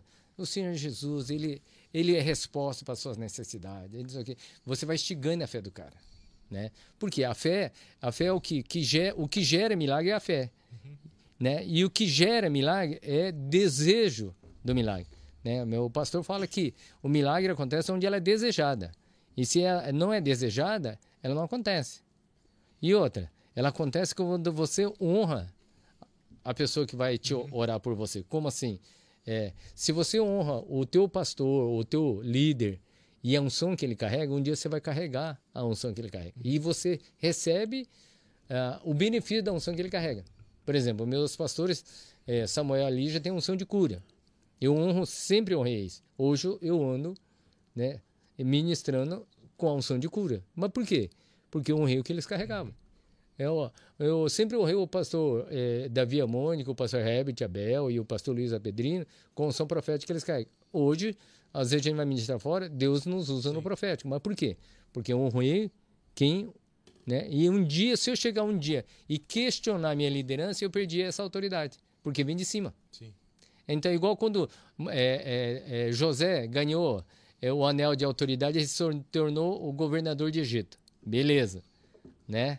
Só que se um dia ele chegasse e rebelasse contra o faraó, o faraó arrancava o anel de autoridade, já era autoridade. Percebeu? Então, a gente. Em Deus também é assim, Deus começa a derramar o óleo pela cabeça. Só que é, o óleo vem pela cabeça, mas chega até onde? Até os pés. Sim. Então é o mesmo óleo. Então para mim, indiferente se- se eu tô nos braços, no pé ou no aonde eu tiver, se o óleo tá chegando até mim, tá ótimo. O- o- outra dúvida, antes da gente fazer a pergunta do Thiago ali, que é legal. é, você Não, acha antes do, do tchau até a minha. Tá. Você acha que é possível chegar num nível de excelência? é, de- assim, eu vejo que o meio secular, falando Hum. assim, eles prezam bastante pelo nível de excelência, igual a gente conversou. Sim. E eu, às vezes eu acho que isso falta muito no músico cristão. De querer se dedicar, de querer se tirar a música, de querer. Você acha que é possível chegar num nível de excelência assim, com músicos é, Simples. vocacionados? Ou, ou você acha que isso não? Isso só é profissionalização? Ou você, Oh. você concorda com profissionalização na igreja? Tipo, músico pago, técnico de som pago, que vai lá pra. Ó, vamos lá. Vamos, vamos- é, são duas coisas Aham. separadas, tá? Para você entender o nosso ponto de vista. Ah, no- 90% da equipe de áudio minha lá, nossa, não são profissionais. Foi pessoas que empreenderam, que são vocacionadas e foram buscar excelência no chamado. Vários deles hoje são é, donos de empresas Sim. tá? de, de, de, de, de trabalho profissional. Mas começou o trabalho profissional como uma oportunidade ministerial. Tá, beleza. Então, é, mas aí você fala assim, há muitas igrejas não vai ter a condição profissional, tal, tal. São diversos fatores isso. Quais os fatores? Por exemplo, é, oportunidades. Né? São três pontos que são importantes para a gente crescer. Primeiro, eu tenho que ter talento, ou seja, técnica. Segundo, eu tenho que ter oportunidade. E terceiro, eu tenho que ter paixão. Então, eu sou apaixonado pelo áudio, eu vou investir no áudio, indiferente da igreja. Não é a igreja que me vocaciona a buscar excelência, é minha paixão, tá? Então, por exemplo, é, o cara entrou no áudio. Por que, que ele não quer? Porque ele está lá, por, mas ele não aprendeu a ser apaixonado por aquilo ainda. Então, ele não pegou o gosto. Então, ele não vai investir naquilo. Agora, quando ele pegar o gosto, ele vai para a internet, ele vai para o YouTube, ele vai buscar. Músico, a mesma coisa. Ele está lá fazendo feijão com em 10 anos. Mas por quê? Porque não tem paixão por aquilo. Tá, perdeu a paixão por aquilo. No começo era legal, mas agora não é mais. Então ele perdeu a paixão. Tá? Então, e aí o que, que acontece também? Não tem talento. Né? Aquilo que eu falei para você, qual que é importante? A unção, a técnica ou o caráter? Os três são importantes, são um equilíbrio. Mas não adianta ter unção se eu não tenho técnica. Ah, Como? Aí, igual eu falei pra você, eu quero ser intérprete, mas não falo inglês. Então, também eu preciso ter, tá? Eu tenho que ter. Tá. Só que aí, se eu quero ser intérprete, eu, eu posso ser intérprete meia boca? Não. Não dá pra ser. Porque como é que você vai traduzir um cara de meia boca? Você tem que ter excelência, porque a, a parte de, inter- de interpretar, principalmente o mover profético e tudo mais, não é tão simples só e literalmente eu falar, trans, transliterar. Não, eu tenho que buscar por que, que aquela frase é aquilo lá. Às vezes ele está falando uma palavra, mas na Bíblia quer dizer outra palavra em português. E não tem aquela tradução é, é, literárica, né? Então, o cara tem que saber um pouco mais do que isso, ok? Tá, beleza. Então, agora, por que, que é diferente? Porque o mundo é muito diferente. Como é que é? é fazer som para profissional é fácil. Eu já fiz muito som para profissional eu- e é muito fácil. Por que é fácil? Você pega músico bom, com instrumento bom, com sistema de som alinhado e bom e num ambiente tratado e bom. Tá. Como é que é a igreja? Instrumento ruim, com músico ruim, com ambiente ruim e com som ruim. Concorda? Sim. Aí como é que qual é o ambiente para esse músico crescer se o som é ruim? Se a equipe é ruim, não dá paixão para ele crescer. E às vezes ele tá pagando um preço para crescer, os outros não tá. Então é tudo uma coisa que puxa a outra. Então, agora, é, então é bom eu colocar um cara bom. Às vezes não. Às vezes é legal esperar todo mundo. A gente vê que quando você coloca eles, aonde está a chave de deixar eles animados, paixão? É conectar ele ao propósito. Então, o Cefa faz isso. Porque às vezes tem cara que está lá, mas não entendeu o propósito dele. Qual é o propósito dele? O propósito dele é atrair a presença de Deus para a vida ser tocada. Então, qual é, qual é o, na hora que eu estou no altar ministrando, qual é o nosso propósito? Nosso propósito o que, é? Gerar um ambiente profético para o Espírito Santo tocar a noiva. Ok. É, quando, o, o- quando o semeador saiu a semear, né? Entre, achou pedras no caminho, espinheiro e tal, né? Por que numa pregação depois, logo depois no outro dia o cara não lembra? Porque tem um passarinheiro e tal, beleza. O que, que então o, o, o, o, o louvor é? O rei Davi era considerado um grande guerreiro. Por quê? Guerreava em dois níveis. Guerreava na harpa, no espiritual, e na espada, no natural. Então, no culto, a gente tem dois, duas guerras. Eu tenho o espiritual e o natural. A carne e o espírito. Ou seja, a alma e o espírito. Então, é a faca de dois gumes, não é? Uma espada de dois gumes. Então, o que, que acontece? Na hora que é, é, começa a- a- o culto, o louvor. O louvor o que, que é? Batalha espiritual. A harpa. É onde vai quebrar as fortalezas espirituais. Vai tirar as pedras do caminho, vai tirar os, os, os espinheiros, os passarinheiros. Quem faz isso? O louvor, a adoração. Como? A pessoa vem de fora, vem de- cheia de vozes, cheia de preocupação, conta, finança, criança, marido, trabalho, escola, tal, cheio de vozes. E cheio de. Ele está conectado lá fora. O- A adoração é o momento de quebrar essas fortalezas, ou seja, você vai desligar ele de fora e conseguir ligar ele com o Espírito Santo, ou seja, gerar um ambiente profético, que agora ele está conectado agora no canal de Deus. Então ele está aqui, ó, não está em várias ah, páginas abertas, ele abriu um e fechou o resto, ok? Aí quando acontece isso, o grupo de louvor entrega o- o- o- o- a igreja para receber a semente, a palavra. Mas quem trabalhou o coração para receber a palavra? O terreno. Quem fofou essa terra? A adoração. E quando a adoração faz isso, a palavra vem e gera o quê? Raiz e gera vida. Daqui a um ano o cara vai lembrar até do versículo que o pastor usou. Agora, quando o grupo de louvor não flui, aí não estou falando em excelência técnica, que a excelência técnica não consegue atrair a presença de Deus. Já foi provado. Então, aí a gente está focando muito na excelência técnica e pouco na vida de relacionamento com o Espírito Santo. Então, eu- então aí chega um perigo que aí algumas igrejas estão passando. Porque eu, eu já passei em várias igrejas que tem muito músico bom, com instrumento bom, com som bom, e o, o som é legal, a musicalidade é legal, e sem nada de presente de Deus. Muito eu fazendo, nada de Deus fazendo. Só que tem algumas igrejas, vai lá, é o violão que está semitonando, o violão está semitonando, a Beck está desafinando, a líder do louvor do ministro, na hora que vai fica emocionado, desafina totalmente, e a presença e o poder de Deus está manifestando. Aí qual- pergunto para você, qual dos dois Jesus está? No desafinado aí. Entendeu? Então, assim, é importante eu ter afinação para quê? Para a alma das pessoas. Para Deus, não. Para Deus, afinação é o coração. Entendeu a diferença? Sim. Tá. Mas para a gente atrair as pessoas naturais, eu tenho que fazer o quê? Fazer o que o natural atrai. Então, por que, que a turma me chama tecnicamente? Porque eu fui buscar o lado técnico. E aí, isso aí é apenas uma, uma porta para mim poder falar de Deus. Né? O pastor Samuel, até o pastor Luciano Subirá, um dia atrás, estava até compartilhando um podcast, que o pastor Samuel ele usava muitas oportunidades para falar de Jesus. E ele era um cara tipo que hoje seria um, um marido de aluguel. Ele consertava, consertava a televisão, consertava a máquina de lavar, máquina não sei o que e tal. E ele ia. E um dia ele foi numa casa de uns judeus. Ele chegou, abriu a caixa ferramenta, tirou a Bíblia para fora e continuou mexendo. E ele percebeu pelo ambiente que o cara era judeu fica na dele. Aí chegou uma hora e o. Vai perguntar, né? É, aí o cara chegou e falou assim: Você acredita nessa, nesse livro? Ele falou: Acredito. Você acredita em Jesus? Acredito. E não sei o que, tal, tal, e, né? E aí ele, no final, eh, ele conversou e depois no final ele perguntou: Posso orar por você? O pastor Samuel falou. Ele, aí o judeu não, não falou não, né? Falou: Não, pode. Aí começou a orar e o Espírito Santo, agora ora em línguas. Aí Deus falou: Não, eu não vou orar em línguas, eu estou na cara de um judeu. Deus falou assim para ele: Ora em línguas. E o pastor Samuel começou a orar em línguas. E esse judeu começou a chorar, cara. Nossa. Chorou, chorou, chorou. E ele falou assim: Meu Deus, Revelou Deus falou para você minha infância. Você falou tudo em hebraico. Falou: Não, eu falei em línguas. Não, você falou em hebraico. Falou em hebraico, a infância do cara, falou tudo. Aí eu falo para você: É o poder de Deus. Não tem nada a ver com afinação, não tem nada.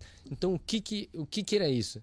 Era manifestação do poder de Deus. Né? Até o pastor Júnior, que veio lá de Joinville, no último curso de áudio, ele compartilhou que, pra, na visão da igreja dele, é o seguinte: o, o, muitas igrejas estão quebrando porque transformou a igreja numa escola teológica, escola bíblica.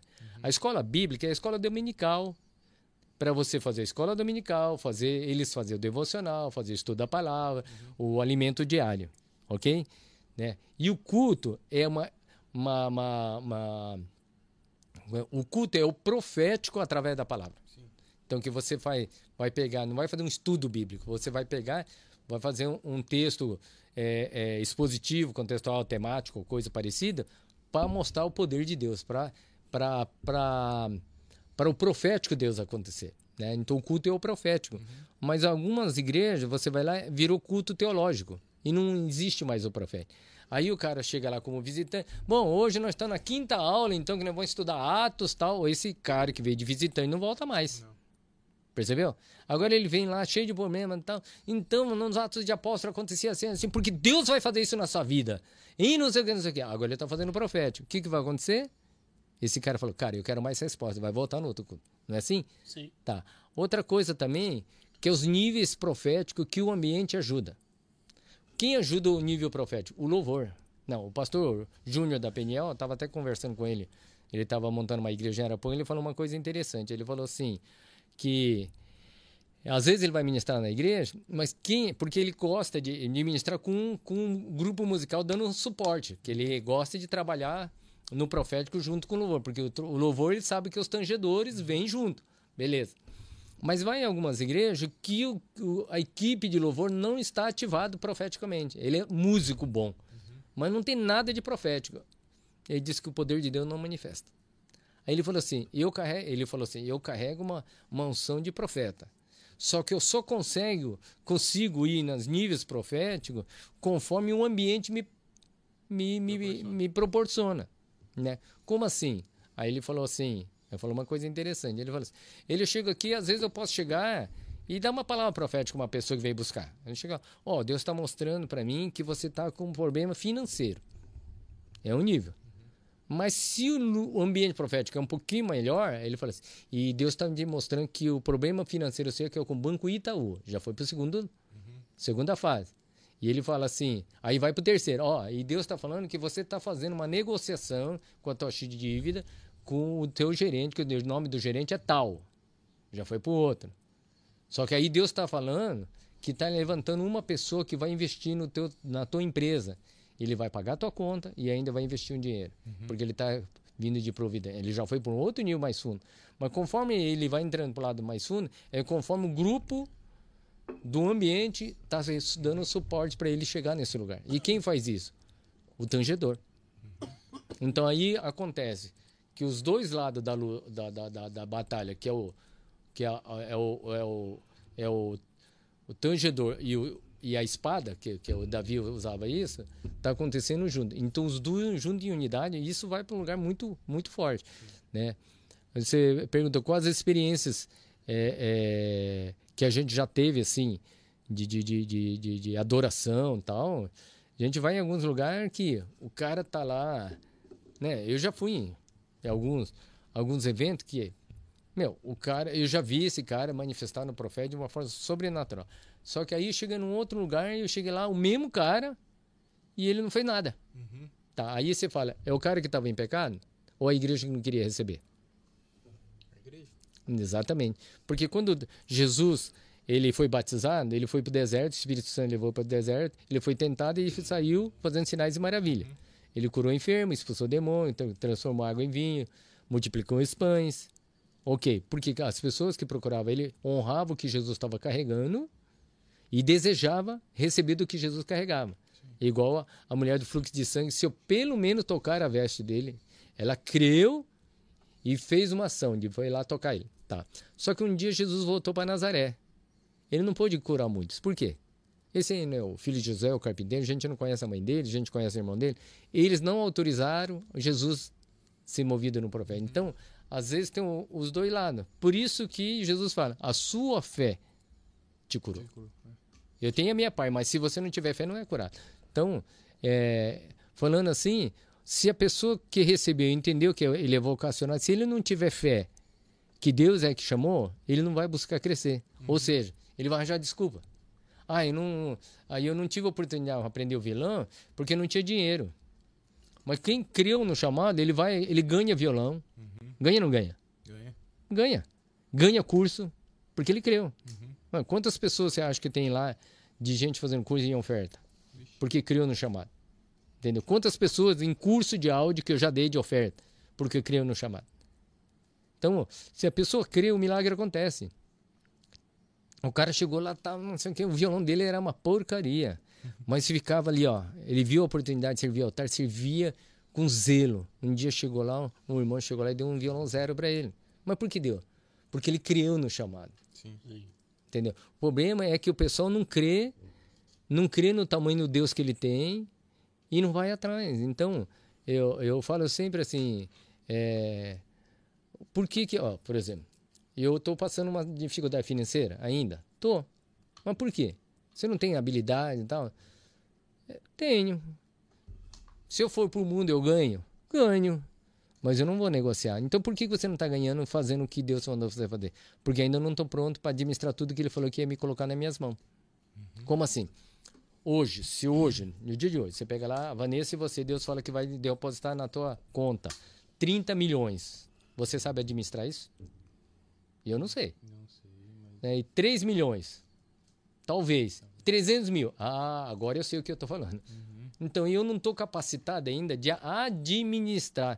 Porque se o cara botar 3 milhões na minha mão, daqui a um ano eu não tenho esse dinheiro mais. Acho que eu perdi, porque eu investi errado. Uhum. Entendeu? Agora, se eu me capacitar um dia, ter a capacidade de gerenciar esse valor que Deus falou que ia colocar na minha mão, esse valor vai vir. Mas por que, que ele não veio ainda? Porque eu ainda não me capacitei. Horácio, Hum, o pessoal aqui tá mandando algumas perguntas. umas perguntas. É, deixa eu falar aqui pra você, ó. BRT Lighting Designer mandou esse Horácio é, lenda. Eu sou lendo. Comecei com 12 anos, o Horácio foi o cara que me deu a oportunidade. O Horácio é top demais, orgulho de dizer, esse é meu pai. Não preciso nem falar que é o Alexandre. O Thiago Araújo falou: no dia do músico, o baterista recebe parabéns. É, recebe parabéns. É o dia do músico. Parabéns, seus músicos.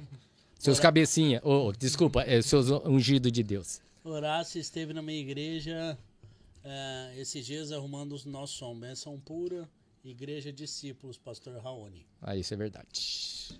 Glória a Deus pela sua vida, talismã.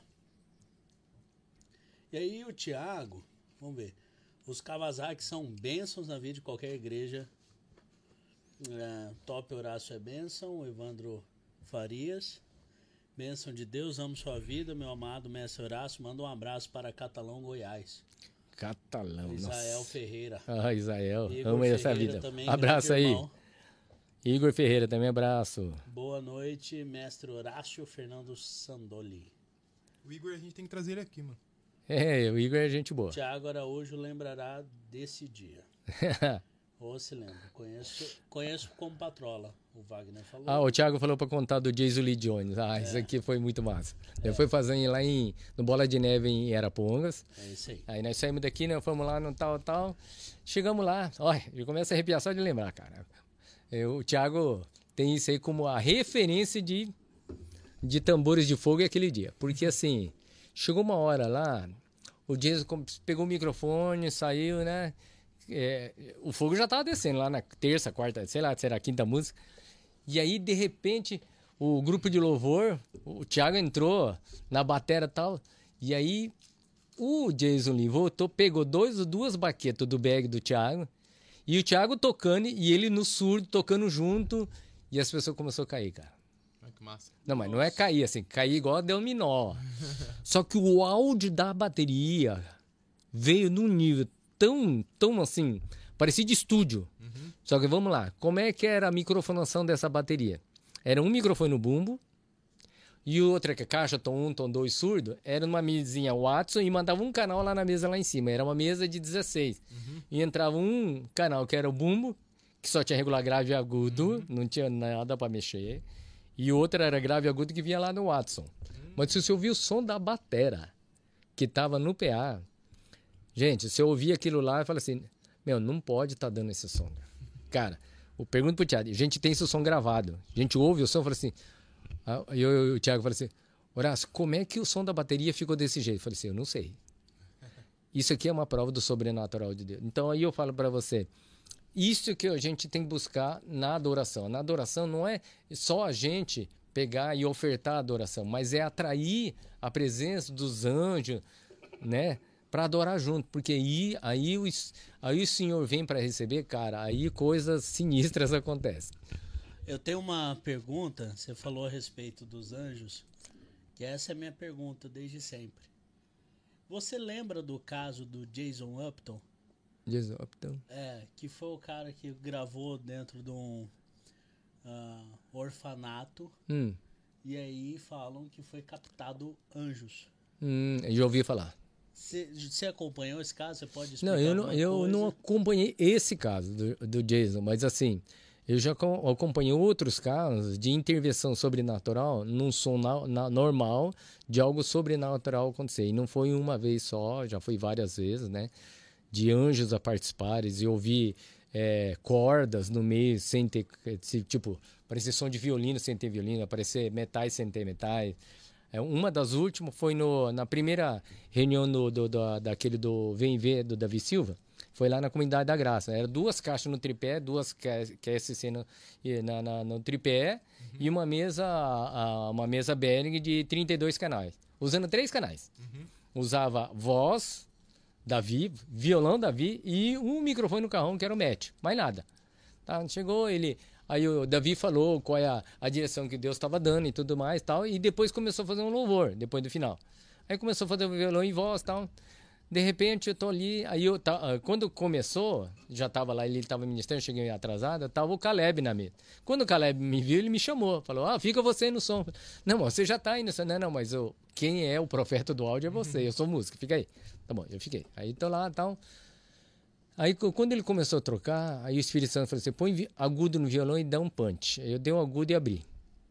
Dei aquela chegada assim, a, a, a, a Rebeca tava do outro lado, ela olhou e fez assim. Aí o Espírito Santo, agora põe reverb no violão. Aí botei reverb. Agora aumenta a voz do, do Davi. Agora põe reverb. Aí a, a- meu, coloquei no- nas coisas assim, você sentiu o ambiente mudando de nível. E a Rebeca do outro lado. Beleza. Aí na hora que chegou lá e começou, né? Vem, não sei o quê. E, eu, e, a, e a igreja cantando. Chegou uma hora que a igreja ergueu o tom. O que, que o Davi fez? Deu um passo para trás e foi no violão. Quando ele foi no violão, o Espírito Santo aumenta o carrom e o violão. Eu aumentei. Na hora que eu comentei o carrom, só tinha um microfone no carrom, tá? Microfone no carrom. Aumentei, assim, começou ele tocar. Aí ele sentiu, o, o, o, o médico sentiu a direção dele, começou a solar. Na hora que ele começou a solar, eu, o Espírito Santo, põe reverb, que era, tinha dois reverb, põe segundo reverb e aumenta. Botei o segundo reverb, aumentei. Quando aumentei, começou a sair o som de batera. Tô falando com chimbal, com prato, com tom, com tudo. Caramba. E eu olhava assim. ouvi- Só que assim, uma caixa no tripé vindo sumbo de bumbo, parecia de caixa de subgrave, assim. Aí o que aconteceu? Olha, as pessoas começaram, tinha uma pastora aqui na frente, começou já a orar para uma pessoa do lado, a pessoa já começou a gritar, caiu, a outra caiu, começou a cair gente, cara. Começou a cair gente, começou a cair gente. Tá, e foi aquele fogo, ficou não sei quanto tempo naquele solo lá. E depois que no final chegou, terminou, a gente começou a desmontar, veio cinco músicos, batera de cinco igrejas diferentes. Cara, onde tá aquela batera profética que tocou? Eu falei, não tinha batera, era o carrom. Não, não era carrom, era batera. Eu falei assim, então, eu também ouvi batera, mas era carrom. Era o carrom. E até hoje, quando a gente encontra as pessoas que estavam lá nesse evento, ele fala assim, gente, e aquela batera? Então, assim, agora vamos lá. O que, que é batera? Batera é um instrumento de tangedor, certo? Sim. Tá. Um cinto espírita ele usa um o quê? Usa instrumento percussivo para atrair as entidades. Então existe o ministério, o ministério não, o mistério. Mistério que tambores atraem o quê? Portais. Sim. Tá. Aí eu fiquei pensando, e isso que tem a ver com nós crentes? Tá, aí eu vou nas igrejas, a bateria tá meia boca. Eu vou lá, só acerta a bateria, o louvor muda. A unção muda, é a igreja verdade, muda. É verdade. Aí eu falei assim, gente, o que, que é isso? Aí eu fiquei pensando, nós brasileiros temos uma, uma- um estilo de adoração diferente do resto do mundo. Correto? Agora, qual é o carro-chefe do Brasil? É tambor. Tambor. Por quê? Porque nós temos uma influência afrodescendência e para nós, nós não temos um estilo musical solista igual a americana. Tá? Então, o americano, ele, ele, tem um, ele valoriza bastante o estilo de solo de instrumento, solo de voz. Nós brasileiros, se tiver bumbo e baixo na frente e uma voz, tá top. Tá, Balanço, né? Agora você tem. peito, tá Não. lindo. Agora você vai na igreja, dois pianos lindos, quatro violão lindo, duas guitarras lindas, baixo lindo e a bateria meia boca. Nossa, Tá que ruim, né? unção feia, que bateria, né? Que louvor meia boca. Não aí tem você chega, aí você chega na, não, aí eu vou lá na igreja, tá? Aí vem outra chave. A gente prioriza o som para o público. Lembra que eu falei para você que eu tenho que priorizar por louvor? Uhum. Tá, beleza. Eu cheguei numa igreja, então, né? Há pouco tempo atrás, é, a Zoe, cheguei lá, duas caixas de grave na frente, com falante já ruim, tava rasgado, né? colamos depois, tal. Eu só peguei essas caixas de grave e coloquei no altar. Falei, por que, que você está colocando no altar? Bom, vamos lá, vamos ser práticos. É, o show, a maneira de instalação de som que eles estão fazendo para a igreja, para show tá certo, mas para a igreja não. Por quê? Eu ponho o PA aqui, ok. Esse PA chega lá no fundo, até no fundo? Chega.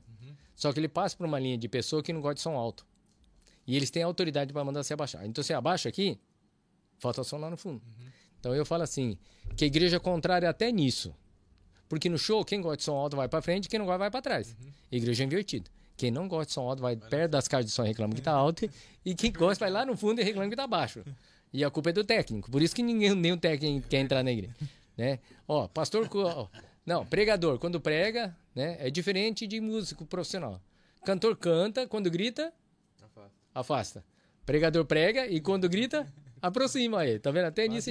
Tá certo então. que não amoldei o mundo, mas nós estamos exagerando já, né? A gente tá fazendo tudo invertido. Então, e aí, o, o som de grave da igreja, os caras põem subgrave debaixo do púlpito. Uhum. Quem senta na frente dessa caixa de grave? Aquele velho que não quer, não gosta de bateria de debaixo. Aí por que você pôs a caixa de grave lá em frente da cara do cara não quer? Mas porque o lugar de pôr tá errado. Aonde eu ponho isso? Põe onde quem quer. Quem quer? O baterista. Arranquei as duas, que eu botei lá na bateria. Um, um em cima do outro, um ativo e um passivo, só do lado atrás da bateria. Mudou o louvor da igreja. A unção veio. Os caras falam, orar sem entender a minha necessidade. Mas é óbvio. Ah, você vai na videira lá, pergunta lá pro, né, pro, pro, pro Márcio lá, o pessoal lá, Ele- né? O pastor Eric, né? Não, então, pastor Eric, eu cheguei lá, Ele veio aqui.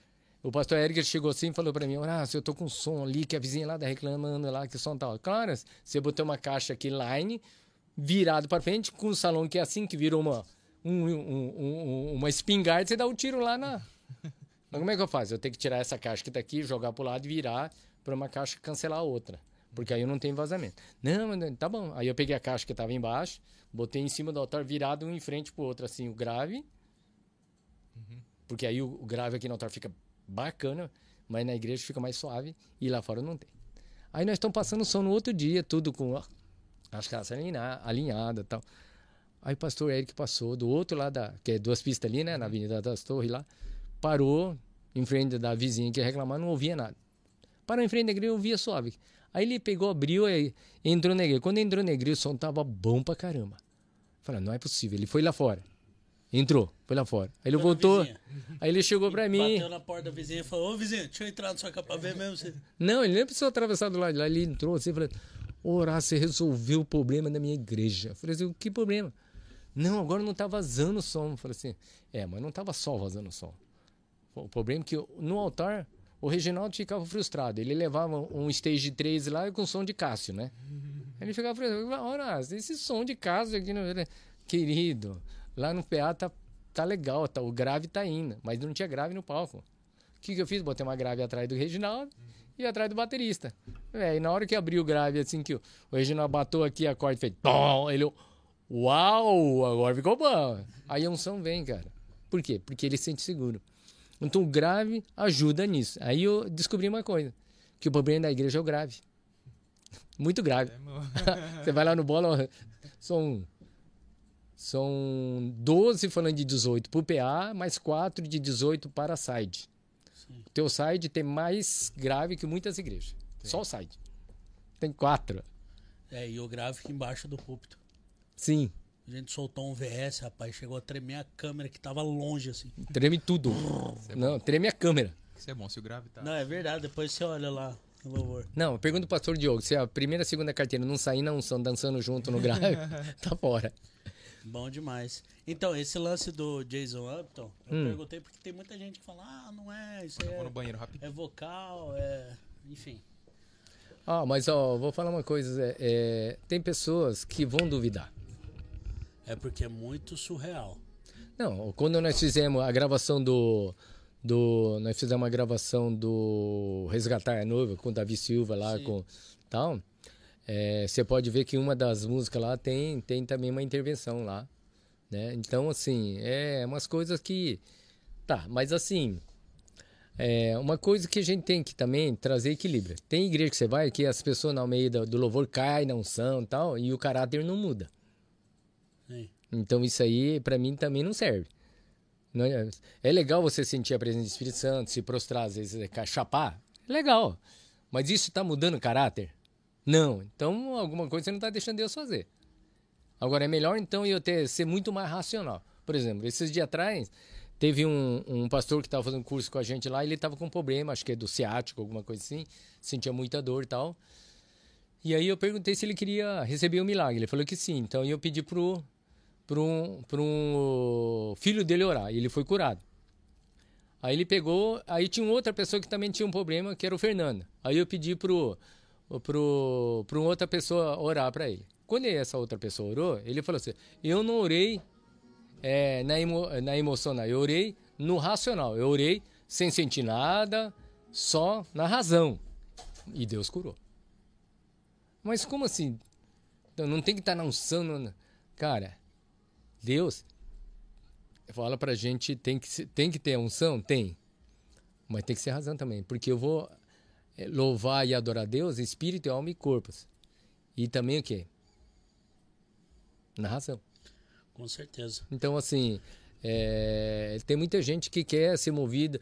Ah, Deus, Deus não falou uma palavra, não me chamou. Cara, você não lê a Bíblia então, porque a Bíblia tá, tá cheia de escrito que você é um cara chamado.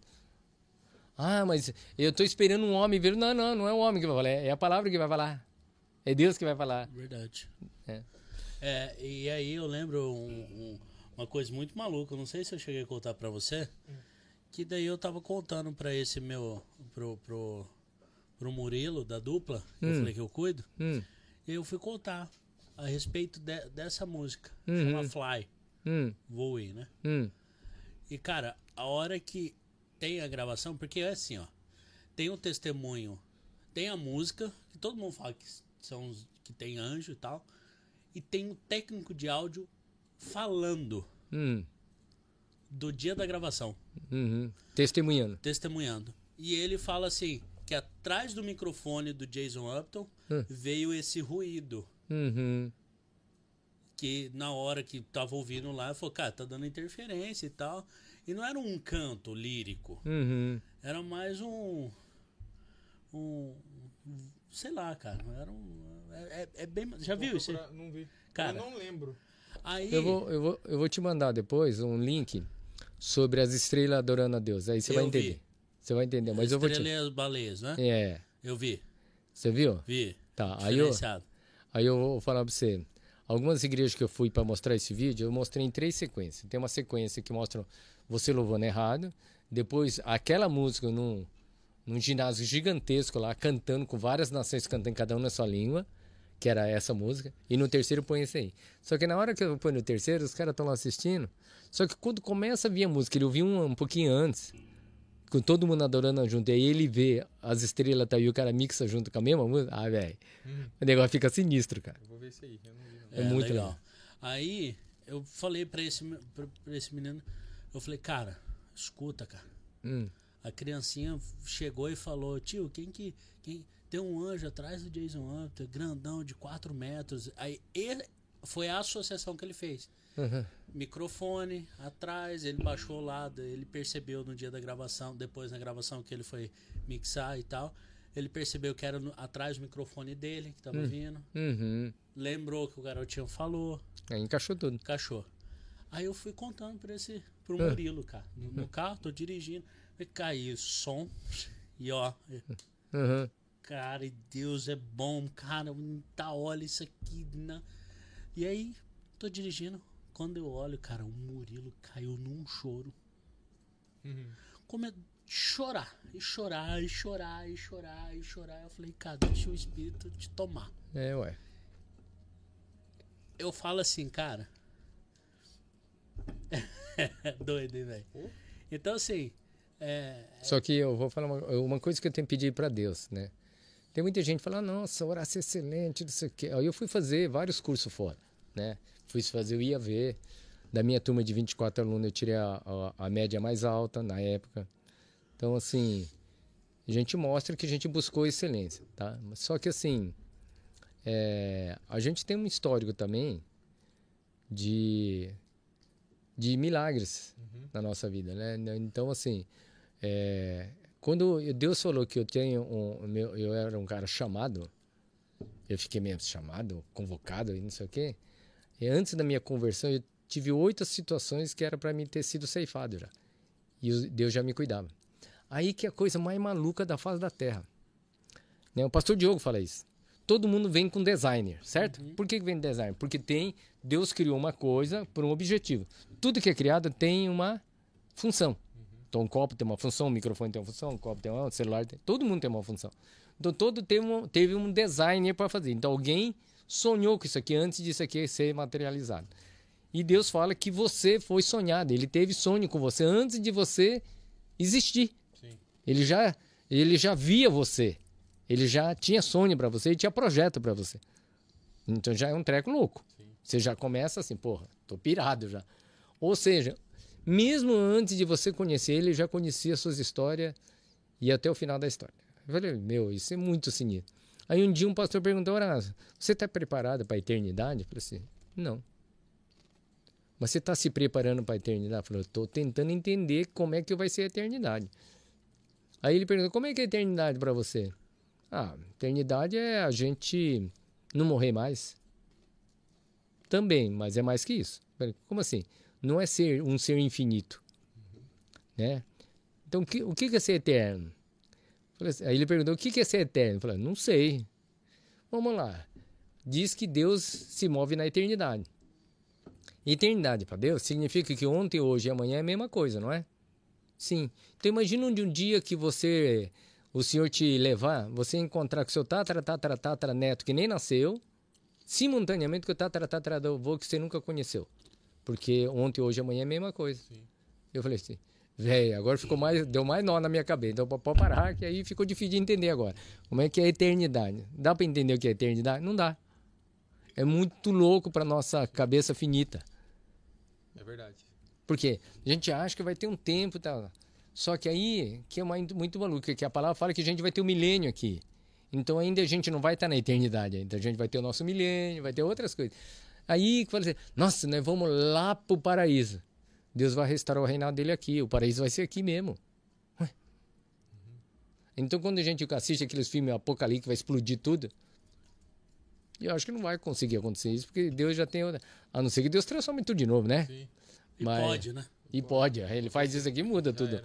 Mas o, mas o negócio é louco. Agora, falando assim sobre você ser movido no sobrenatural, ouvir coisa sobrenatural, gente, isso já aconteceu N vezes. Então, isso aí é real. Só que aí só testifica porque é isso que você falou com o Murilo. O cara chora, cara. Por quê? Não tem explicação. Cara, e eu tava, eu tava assim, quando tô cheio, eu tô pegado, entendeu?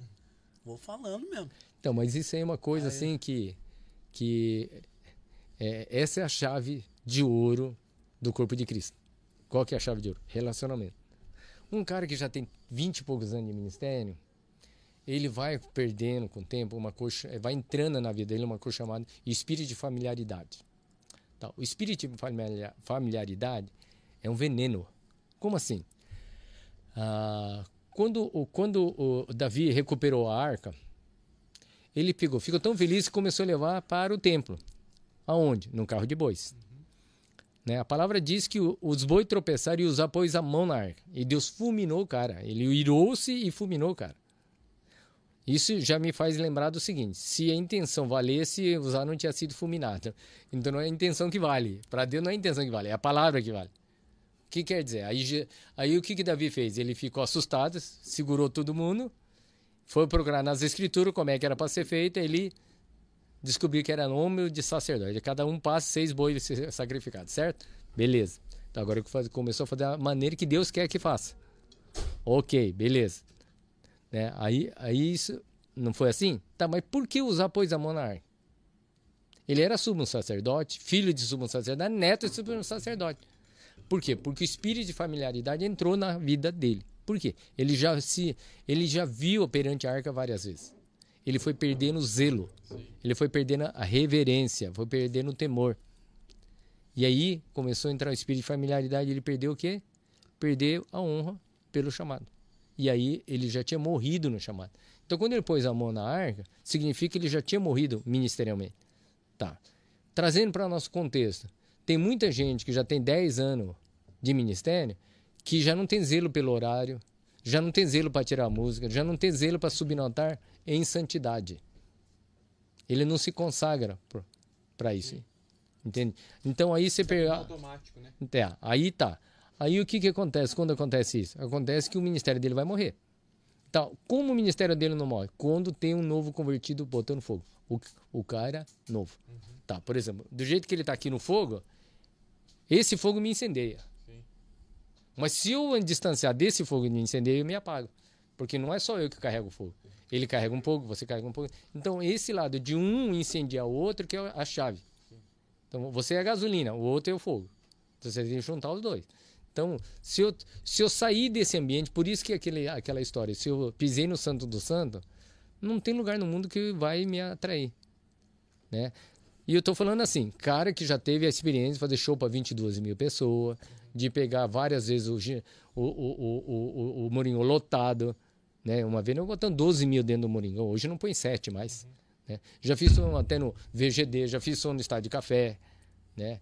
Eu fiz o som do casamento do, do André Valadão, da, da festa dele. Eu fiz o som do Galvão Bueno, do casamento dele. Já fiz som pro Fernando Henrique, pro Lula, para um monte de gente. Já tive a oportunidade de fazer som e depois do som ve- é, é, sentar na mesma mesa e jantar com Jason Lee, né, com Luiz Hermínio, com Luciano Subirá, com Azaf, com Antônio Cirilo, com David Keelan tal. Mas isso é legal? É, mas o que incendeia a gente é a base. Isso aqui, ó. Isso aqui que, às vezes isso aqui é muito mais importante do que você está fazendo show. Porque o show, se show gospel fosse adoração, Luan Santana era adoração. Por quê? Porque você vai lá, curte pra caramba, mas o seu caráter sai do mesmo jeito que foi. Agora a adoração muda a tua vida. Muda a história, ele salva a vida, ele restaura, ele muda. Entendeu? É, você falou um negócio que eu lembrei aqui. Eu fui dar um recado do ministério. Meu líder falou: Ó, sobe lá e avisa que semana que vem vai acontecer o Expo Recri a exposição do- da Rede Cristã de Empreendedores da Igreja. Tem alguém aqui que tem coragem de subir lá? Cara, e ninguém respondeu. E o coração mesmo. E eu. Eu vou, só que sou novo, né? Não, vai lá e tal. Só que assim, eu já cantei pra mais de 10 mil. Eu fui repórter do SBT em Mato Grosso. Uhum, Então, medo de falar eu não tenho. uhum. Ah, não tem. Eu vou falar. Eu fui DJ, cara. a hora que É. eu cheguei, que o pastor Vini chegou e falou assim: Viu? Não demora muito, não, o tempo tá curto. Cara, eu acho que eu dei o recado mais rápido na minha vida. Pessoal, domingo vai ter. E aí a voz aí embargando aqui. Eu falei: Cara do céu. O que, que é isso? Temor. Temor. Entendeu? É temor.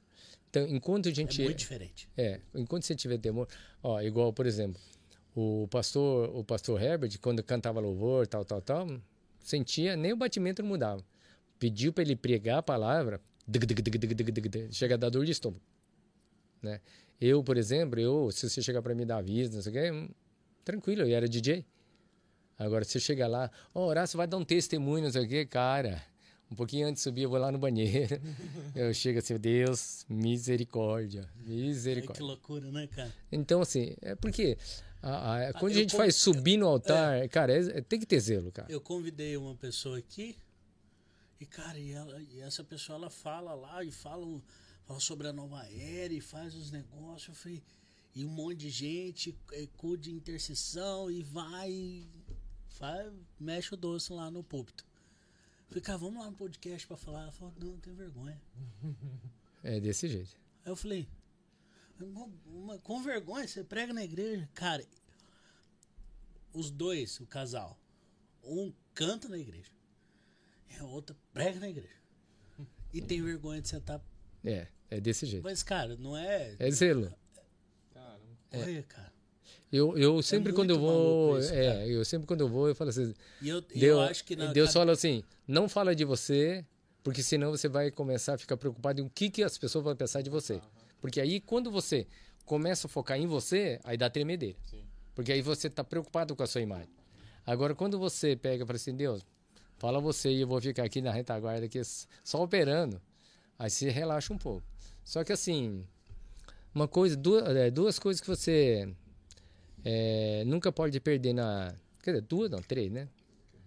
É, são três coisas que, por exemplo, eu e minha esposa temos no relacionamento.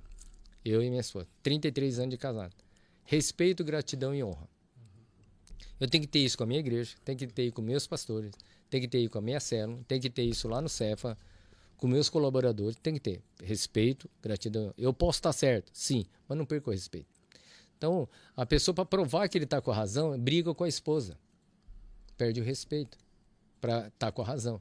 Não, você pode ter razão, mas não perca o respeito. Né? Honra. Cara, a palavra fala que a gente deve honra. Né? A minha esposa, por exemplo, minha esposa é um presente de Deus. E eu tenho que cuidar como Cristo cuidou da igreja. Está escrito lá na palavra. E deu a vida por ela. Né? Porque a mu- mulheres seja submissa à esposa, isso é, é light. Perto, vós, marido, amai sua esposa como mais fraca, tá aí. E como Cristo amou a igreja. Ou seja, deu a vida por ela, né? E eu falo assim, que uma vida cristã hoje é difícil. Por quê? Porque você fala, se você falar assim, amará seu Deus acima de todas as coisas, com todo o teu entendimento, com todas as suas forças, e amará ao, próximo como a ti mesmo, por uma geração que não se ama, tá adiantando nada. Como é? O cara não se ama, não se aceita. Ah, eu sou, eu sou muito magro. Ah, eu sou muito gordo. Eu sou muito alto, eu sou muito baixo. Aí eu vou ser feliz quando eu comprar uma casa. Eu vou ser feliz quando eu achar uma esposa. Eu vou ser feliz quando eu passar na faculdade. Eu vou ser feliz. Cara, é muito complexo. Seja feliz porque você acordou vivendo, meu jovem. Pronto. Né? Outra coisa. É, aí eu falei assim, gente, mas você tem que ver um pouquinho mais para frente. Jesus deu uma, um equilíbrio nesse negócio. Ah, é? É, ele escreveu assim: ame seu irmão como eu vos amei. Como é que é? Ame uns aos outros como eu vos amei. Aí agora mudou o esquema. Não é amar o próximo como a mim mesmo. Agora é amar o meu irmão como Jesus me amou. Agora ficou nível hard, meu. Não ficou fácil. Daí você vira cristão. Aí você se renuncia. Porque não é para. Porque assim, é, o reino de Deus é invertido. Eu quero subir, então desce. Ó, eu queria, eu queria testemunhar um negócio rapidinho aqui. Hum. Antes de tudo, tá? Esse casal é uma benção. Não tava falando mal deles, não, tá? Só tava dizendo que, cara, é impressionante co- como Deus usa a- a- o casal para ministrar milhares, sendo que eles são tímidos. Foi- Isso. Foi, nesse sentido, tá? Sim, por isso, por o poder de Deus manifesta por causa disso. E aí um testemunho que eu sempre conto aqui. Eu entendi primeiro essa situação. Você precisa, eu preciso amar a minha esposa como Cristo amou a igreja. Sim. Partindo desse princípio, Uhum. eu li o Sermão do Monte. Jesus fala assim: é, se você olhar e cobiçar, Já adulterou. você já adulterou. Sim. Usei o princípio, de, cara, eu preciso amar a igreja como Deus Ama. ama. E se você olhar e cobiçar, você já adulterou pra eu vencer a pornografia. Uhum. Cara, isso foi uma coisa assim, Que muito se- clara na, na minha cabeça. Isso ajuda, e isso ajuda você a se liberto, é, liberto do- da sensualidade, um monte de coisa. Porque assim, eu tive uma vida de DJ, então não é uma vida normal. É, né? Falava palavrão, tal, sensualidade para tudo quanto é lado, aquela coisa toda. Eu tinha, na época do mundo, tinha até revista de coisa que não precisava. Aí, um dia me converto lá no Japão. Aí eu começo a lutar contra a sensualidade. Aí eu comecei a fazer jejum. Aí no dia do jejum que eu tô fazendo, lá no meio do jejum, eu tô passando e indo pro trabalho. Eu, eu era motorista de uma van, de uma empreiteira, tô indo. De repente, na esquina assim, uma menina de bicicleta de uniforme de escola. a- e a, o uniforme da escola era a saia. E a saia voa. É normal isso? Não. É. Vento com saia. É, vento com saia. Agora, duas vezes no mesmo dia, no mesmo percurso? Ah, é complicado. Aí não, né? A primeira talvez podia ser, mas a segunda eu falei, ô diabo, você já tá apelando, né? Aí eu cheguei lá no trabalho e falei, Deus, me perdoe, eu sou muito fraco, eu sou muito falho, eu sou muito porcaria. Eu não tenho o poder para mudar, mas o senhor tem. Então me ajuda. Tá, aí vem a chave de ouro. Porque assim, você pedir ajuda, você está autorizando ele a fazer. Tá.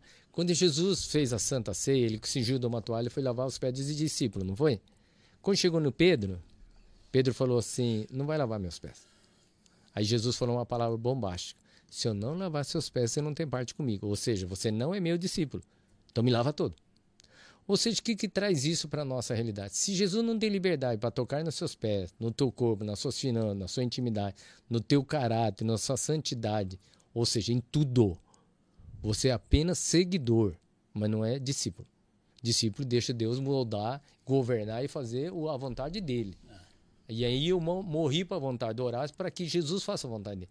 Não sou eu mais quem vivo, mas Jesus vive em mim. Se Jesus vive em mim, então é a vontade de Jesus que tem que prevalecer, correto? E é o que está na palavra lá. Só que é fácil isso na prática? Não. Tá. E, e eu estou pronto para ser isso aí De automático, não. Então é uma coisa assim, igual andar. Você vai ganhando é, é, para isso se tornar um hábito. Mas como? Deixar ele usar você. Então, primeira vez você não deixa, segunda deixa. E, e chega uma hora que você está no, quase no automático. Ele fala, você vai. Tá. Só que tem uma coisa em Jesus que é muito louco. O tempo. Você me dá uma licença? Vou só no banheiro. Tem o tempo. O tempo que quer dizer? Ele não vai. é, é, é, ele não faz. Ele pode fazer sim de uma hora para outra, sim. Mas para algumas pessoas demorou. Por exemplo, para uh, para Moisés ser libertador, ele ficou 40 anos de deserto. Sim. Para depois ser. Né? É, para José do Egito se tornar governador, ele teve 13 anos de prisão. Sim, é um processo, né? Todo é um processo. O processo mais rápido foi de Jesus, que foi 40 dias no deserto. Mas tem dia que tem mais tempo de deserto, Sim. né? Eu lembro quando eu fiz o aniversário de 40 anos, o pastor Paulo da Velma chegou para mim e falou assim: "Os seus 40 anos de deserto tá fechando agora".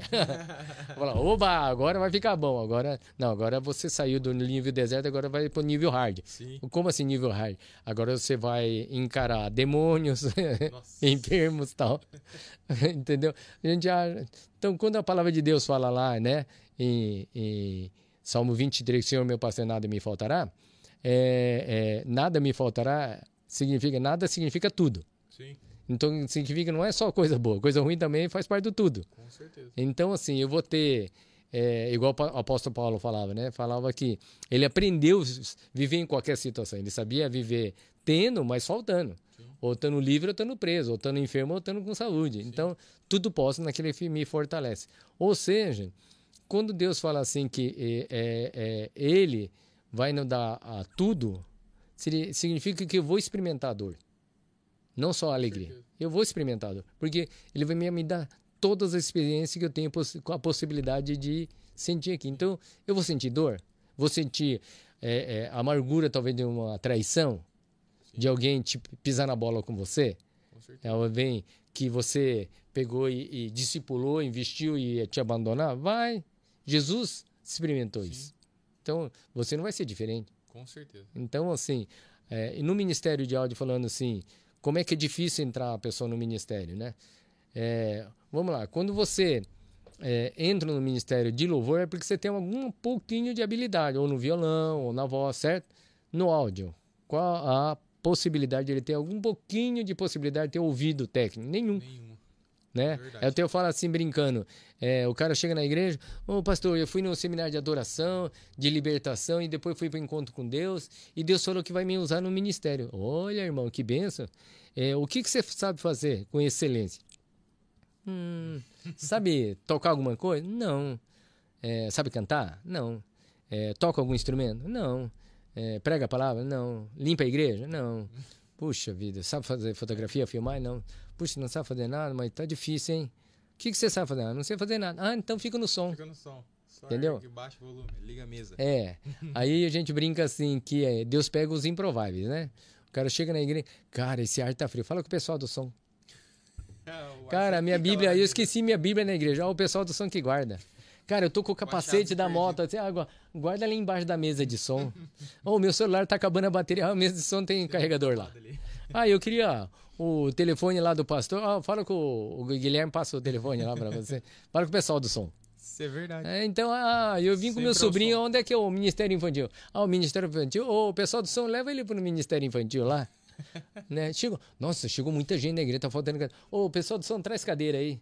Ô, tô precisando de uma cadeira, tá, é lá no som. É um fita isolante lá, no som. No som. Ah, uma extensão, lá no pessoal do som. Então, ah, quem que vai abrir a igreja? O pessoal do som. Quem que vai? O pessoal do som. Então, o pessoal do som. O- o- até hoje você tá no ministério lá na, na Nova Aliança? Você é líder do, do Não, o líder lá? do ministério eu deixei em 2011, passei o bastão para o Lucas, né? Hoje, é, depois o Lucas passou para o Weber, depois voltou para o Lucas, né? Hoje é o Lucas lá.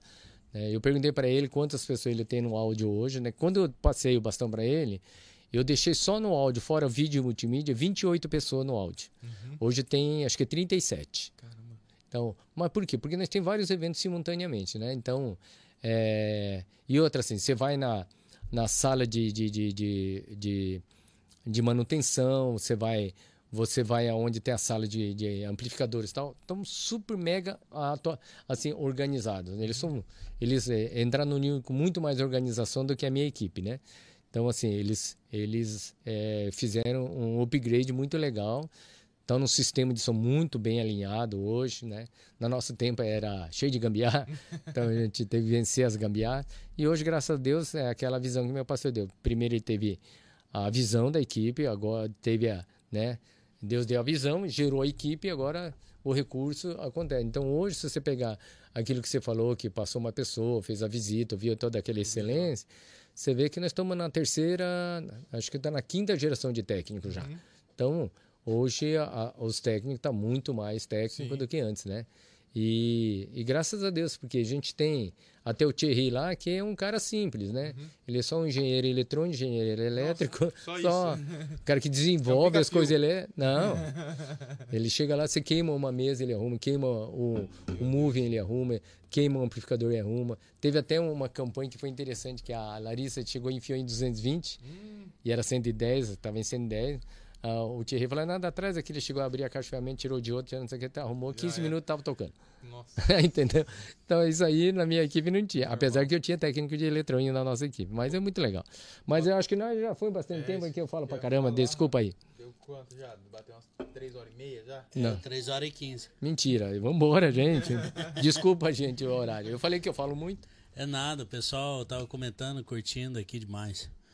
É, Horácio, queria agradecer muito, tá? Ah, vou agradecer a gente. Aqui, ó, como, como diz o, o, pastor Diogo, é a agenda de Deus. Né? Não tem, ele mesmo fala, não, não tenho glória nenhuma, nem capacidade nenhuma se não fosse a agenda dele. É a agenda dele que faz a diferença. Você está na agenda dele. Amém. né? O Guilherme está na agenda dele, a Vanessa está na agenda dele, vocês estão na agenda. E assim, quero liberar uma palavra para vocês, que isso aqui vai ser pequeno, Amém. né? Amém. Que Deus vai, eh, vai ativar vocês numa, numa, numa vibe profética, de uma forma que vocês vão, vocês montarem isso aqui com um propósito. Mas Deus vai mostrar o verdadeiro propósito vocês vão ter Amém. aqui. Vocês vão sentir isso porque eh, já está gerando indignação no coração de vocês de mudanças Sim. não é? É, você estava indo no caminho, aí você fala, não, não é esse aqui que eu quero mais, eu quero aquela outra. E vai para onde Deus vai indicar vocês, você vai ver até onde Deus vai levar. Vai, Jesus amado. vai ser, vai ser sinistro. Vai ser sinistro. E outra, se a tua fé for do tamanho de um grão de mostarda, quando fala isso, o que quer dizer a fé? Não é o tamanho do grão de mostarda que tem a ver. É, o problema era a incredulidade. Tá? Se você tiver um fé do tamanho do grão de mostarda, ele queria dizer assim: se você tiver pelo menos fé, mas se quando a pessoa não tem fé, nada acontece. Mas quando você tem fé, o que, que acontece? Você terá condição de falar para um monte sair de um lugar e ir para o outro lado. O que, que pode ser esse monte? Seus obstáculos financeiros. Outros pode ser sua luta né? É, é, ministerial. Você pode ser um monte de coisa. Então, assim. é, E outra, é, Deus é que orienta a gente. Às vezes você começou numa igreja, foi para outra, foi para outra, e às vezes a gente fala, puxa, eu perdi minha identidade. Não, às vezes Deus está. Porque assim, tem certas pessoas que recebem uma visão que foi importante naquela fase da sua vida você passar por aquela igreja. Eu passei pela pela pela comunidade da graça, foi importante minha fase. Depois fui para a igreja internacional eh, nacional da Senhor Jesus Cristo da Valnice, foi importante aquela fase. Hoje eu estou na fase chamada Nova Aliança, que é importante para mim. Entendeu? Se Deus um dia me levar para outro ministério, eu sei que se isso for acontecer, meu pastor vai me enviar, porque eu sou uma flecha enviada. Então isso que a gente tem que entender e deixar claro para todo mundo. Você tem que aprender a se submeter a ser enviado. Porque às vezes a pessoa fica lá, vai numa igreja e fala assim: Puxa, eu tenho todo esse talento, eles não me chamam, eu vou procurar outra igreja. Ele é uma flecha procurando alvo. Ele não, nunca vai ter um ministério forte. Agora não, eu fiquei lá um ano esperando minha vez. Depois fiquei mais 12 anos como líder esperando minha vez. Para um dia o pastor Davi me chamar, pastor Monte chamar, você fechou o seu ciclo, agora a gente está enviando você para ajudar outras igrejas. Então foi hoje essa essa ideia de eu estar no Cefa, ajudando outras igrejas, porque eu fui enviado para isso. Ou seja, o design que Deus me fez foi para esse propósito. Então, às vezes você fala brincar, ah, muitas igrejas receberam horário, porque eu fui enviado para isso. Então eu fui é, é, a igreja precisava de uma resposta. E eu me posicionei como essa resposta para ela. Então, assim, que você, Guilherme, seja a resposta. Que você seja a resposta. Amém. Que pessoas, Van- Vanessa, você seja a resposta. A igreja precisando de resposta. Que Deus possa usar vocês como a resposta. Né?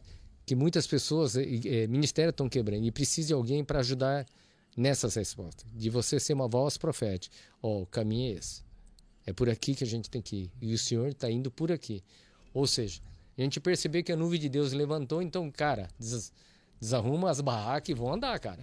Amém. E às vezes a barraca, ah, quando a, a nuvem de Deus parava, a turma armar a barraca ficava quieta. Mas ah, Deus começou a movimentar de novo. Isso é fato. A gente tem ido para Brasília, tem ido para Floripa, tem ido para Campo Grande. Deus está mexendo. Amém. Deus está mexendo. Então, assim, que vocês possam também se posicionar nesse movimento para que Deus use vocês de uma voz profética e vi- muitas vidas possam ser aí abençoadas por vocês. Amém? Aleluia. Amém. É, só. Você fez a última pergunta já não? Já. Ah. Eu vou fazer a minha hora. Ah, essa é a última. Quando você vai no Pesque Pague, Hum. é Deus que fala onde o japonês tem que sentar? Porque, cara, é impossível. Não, você não sabe a técnica do japonês? Não, não pode, cara. Você fica É assim, o dia ó, inteiro ó, Pague, senta um japonês do lado, ele pega o dia inteiro do teu lado. Ah, não, eu não, mas é isso aí, você sabe. Não, não, você sabe o que, eu que sou é assim. pescador de homens. É... às vezes não acontece, às vezes é, mas assim, é por causa da persistência. Até você pegar o jeito, por exemplo, né, esse dia eu e o Xande pegamos, compramos uma carretilha, nunca usamos carretilha. Fomos lá no Iguapó e ficamos o dia inteiro lançando vários tipos de isca e tentando para ver se fisgava. Não pegamos nada, só ficamos treinando Um arremesso. Mas é. Aonde está a diferença? De você não desistir. Né? A pregação do pastor João nesse final de semana foi interessante. Né?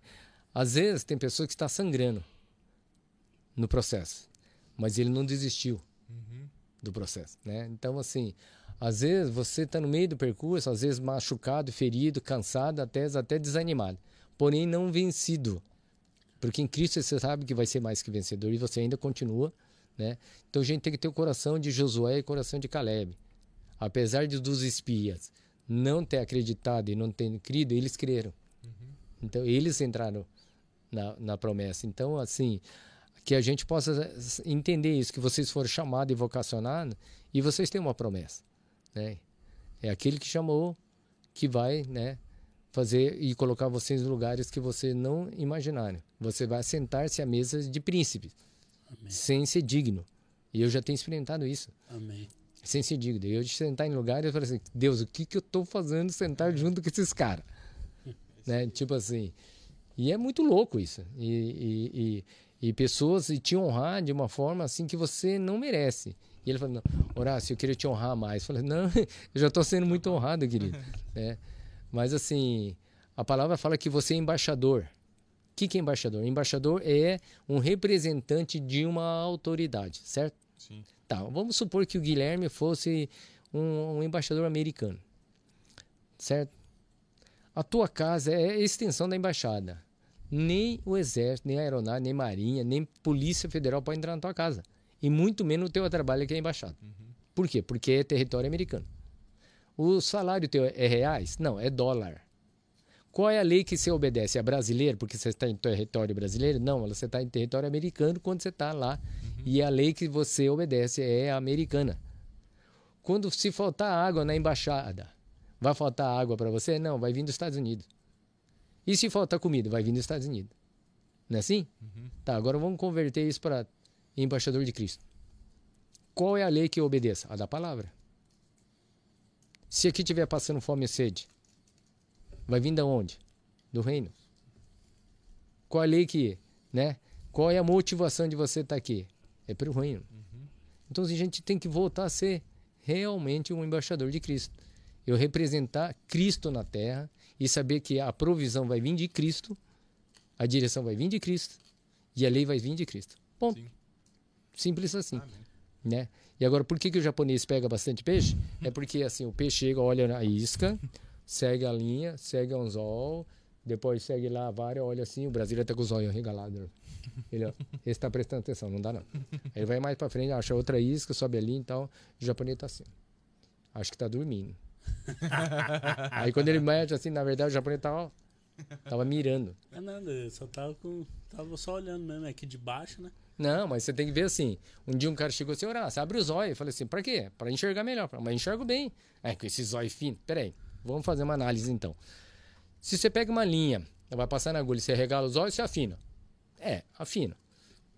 E se você pega uma espingarda, vai mirar bem longe, você arregala os olhos e afina. É, afina. E fecha um ainda. É, então acho que eu tô enxergando melhor que você. É, olhando por. É. E você sabia, só pra fechar que no dia do arrepadamento, o japonês vai primeiro ou não? Não. É no piscar de olhos. Tá na metade do caminho já. Depois dessa, Pode fechar. Deus abençoe vocês. Amém.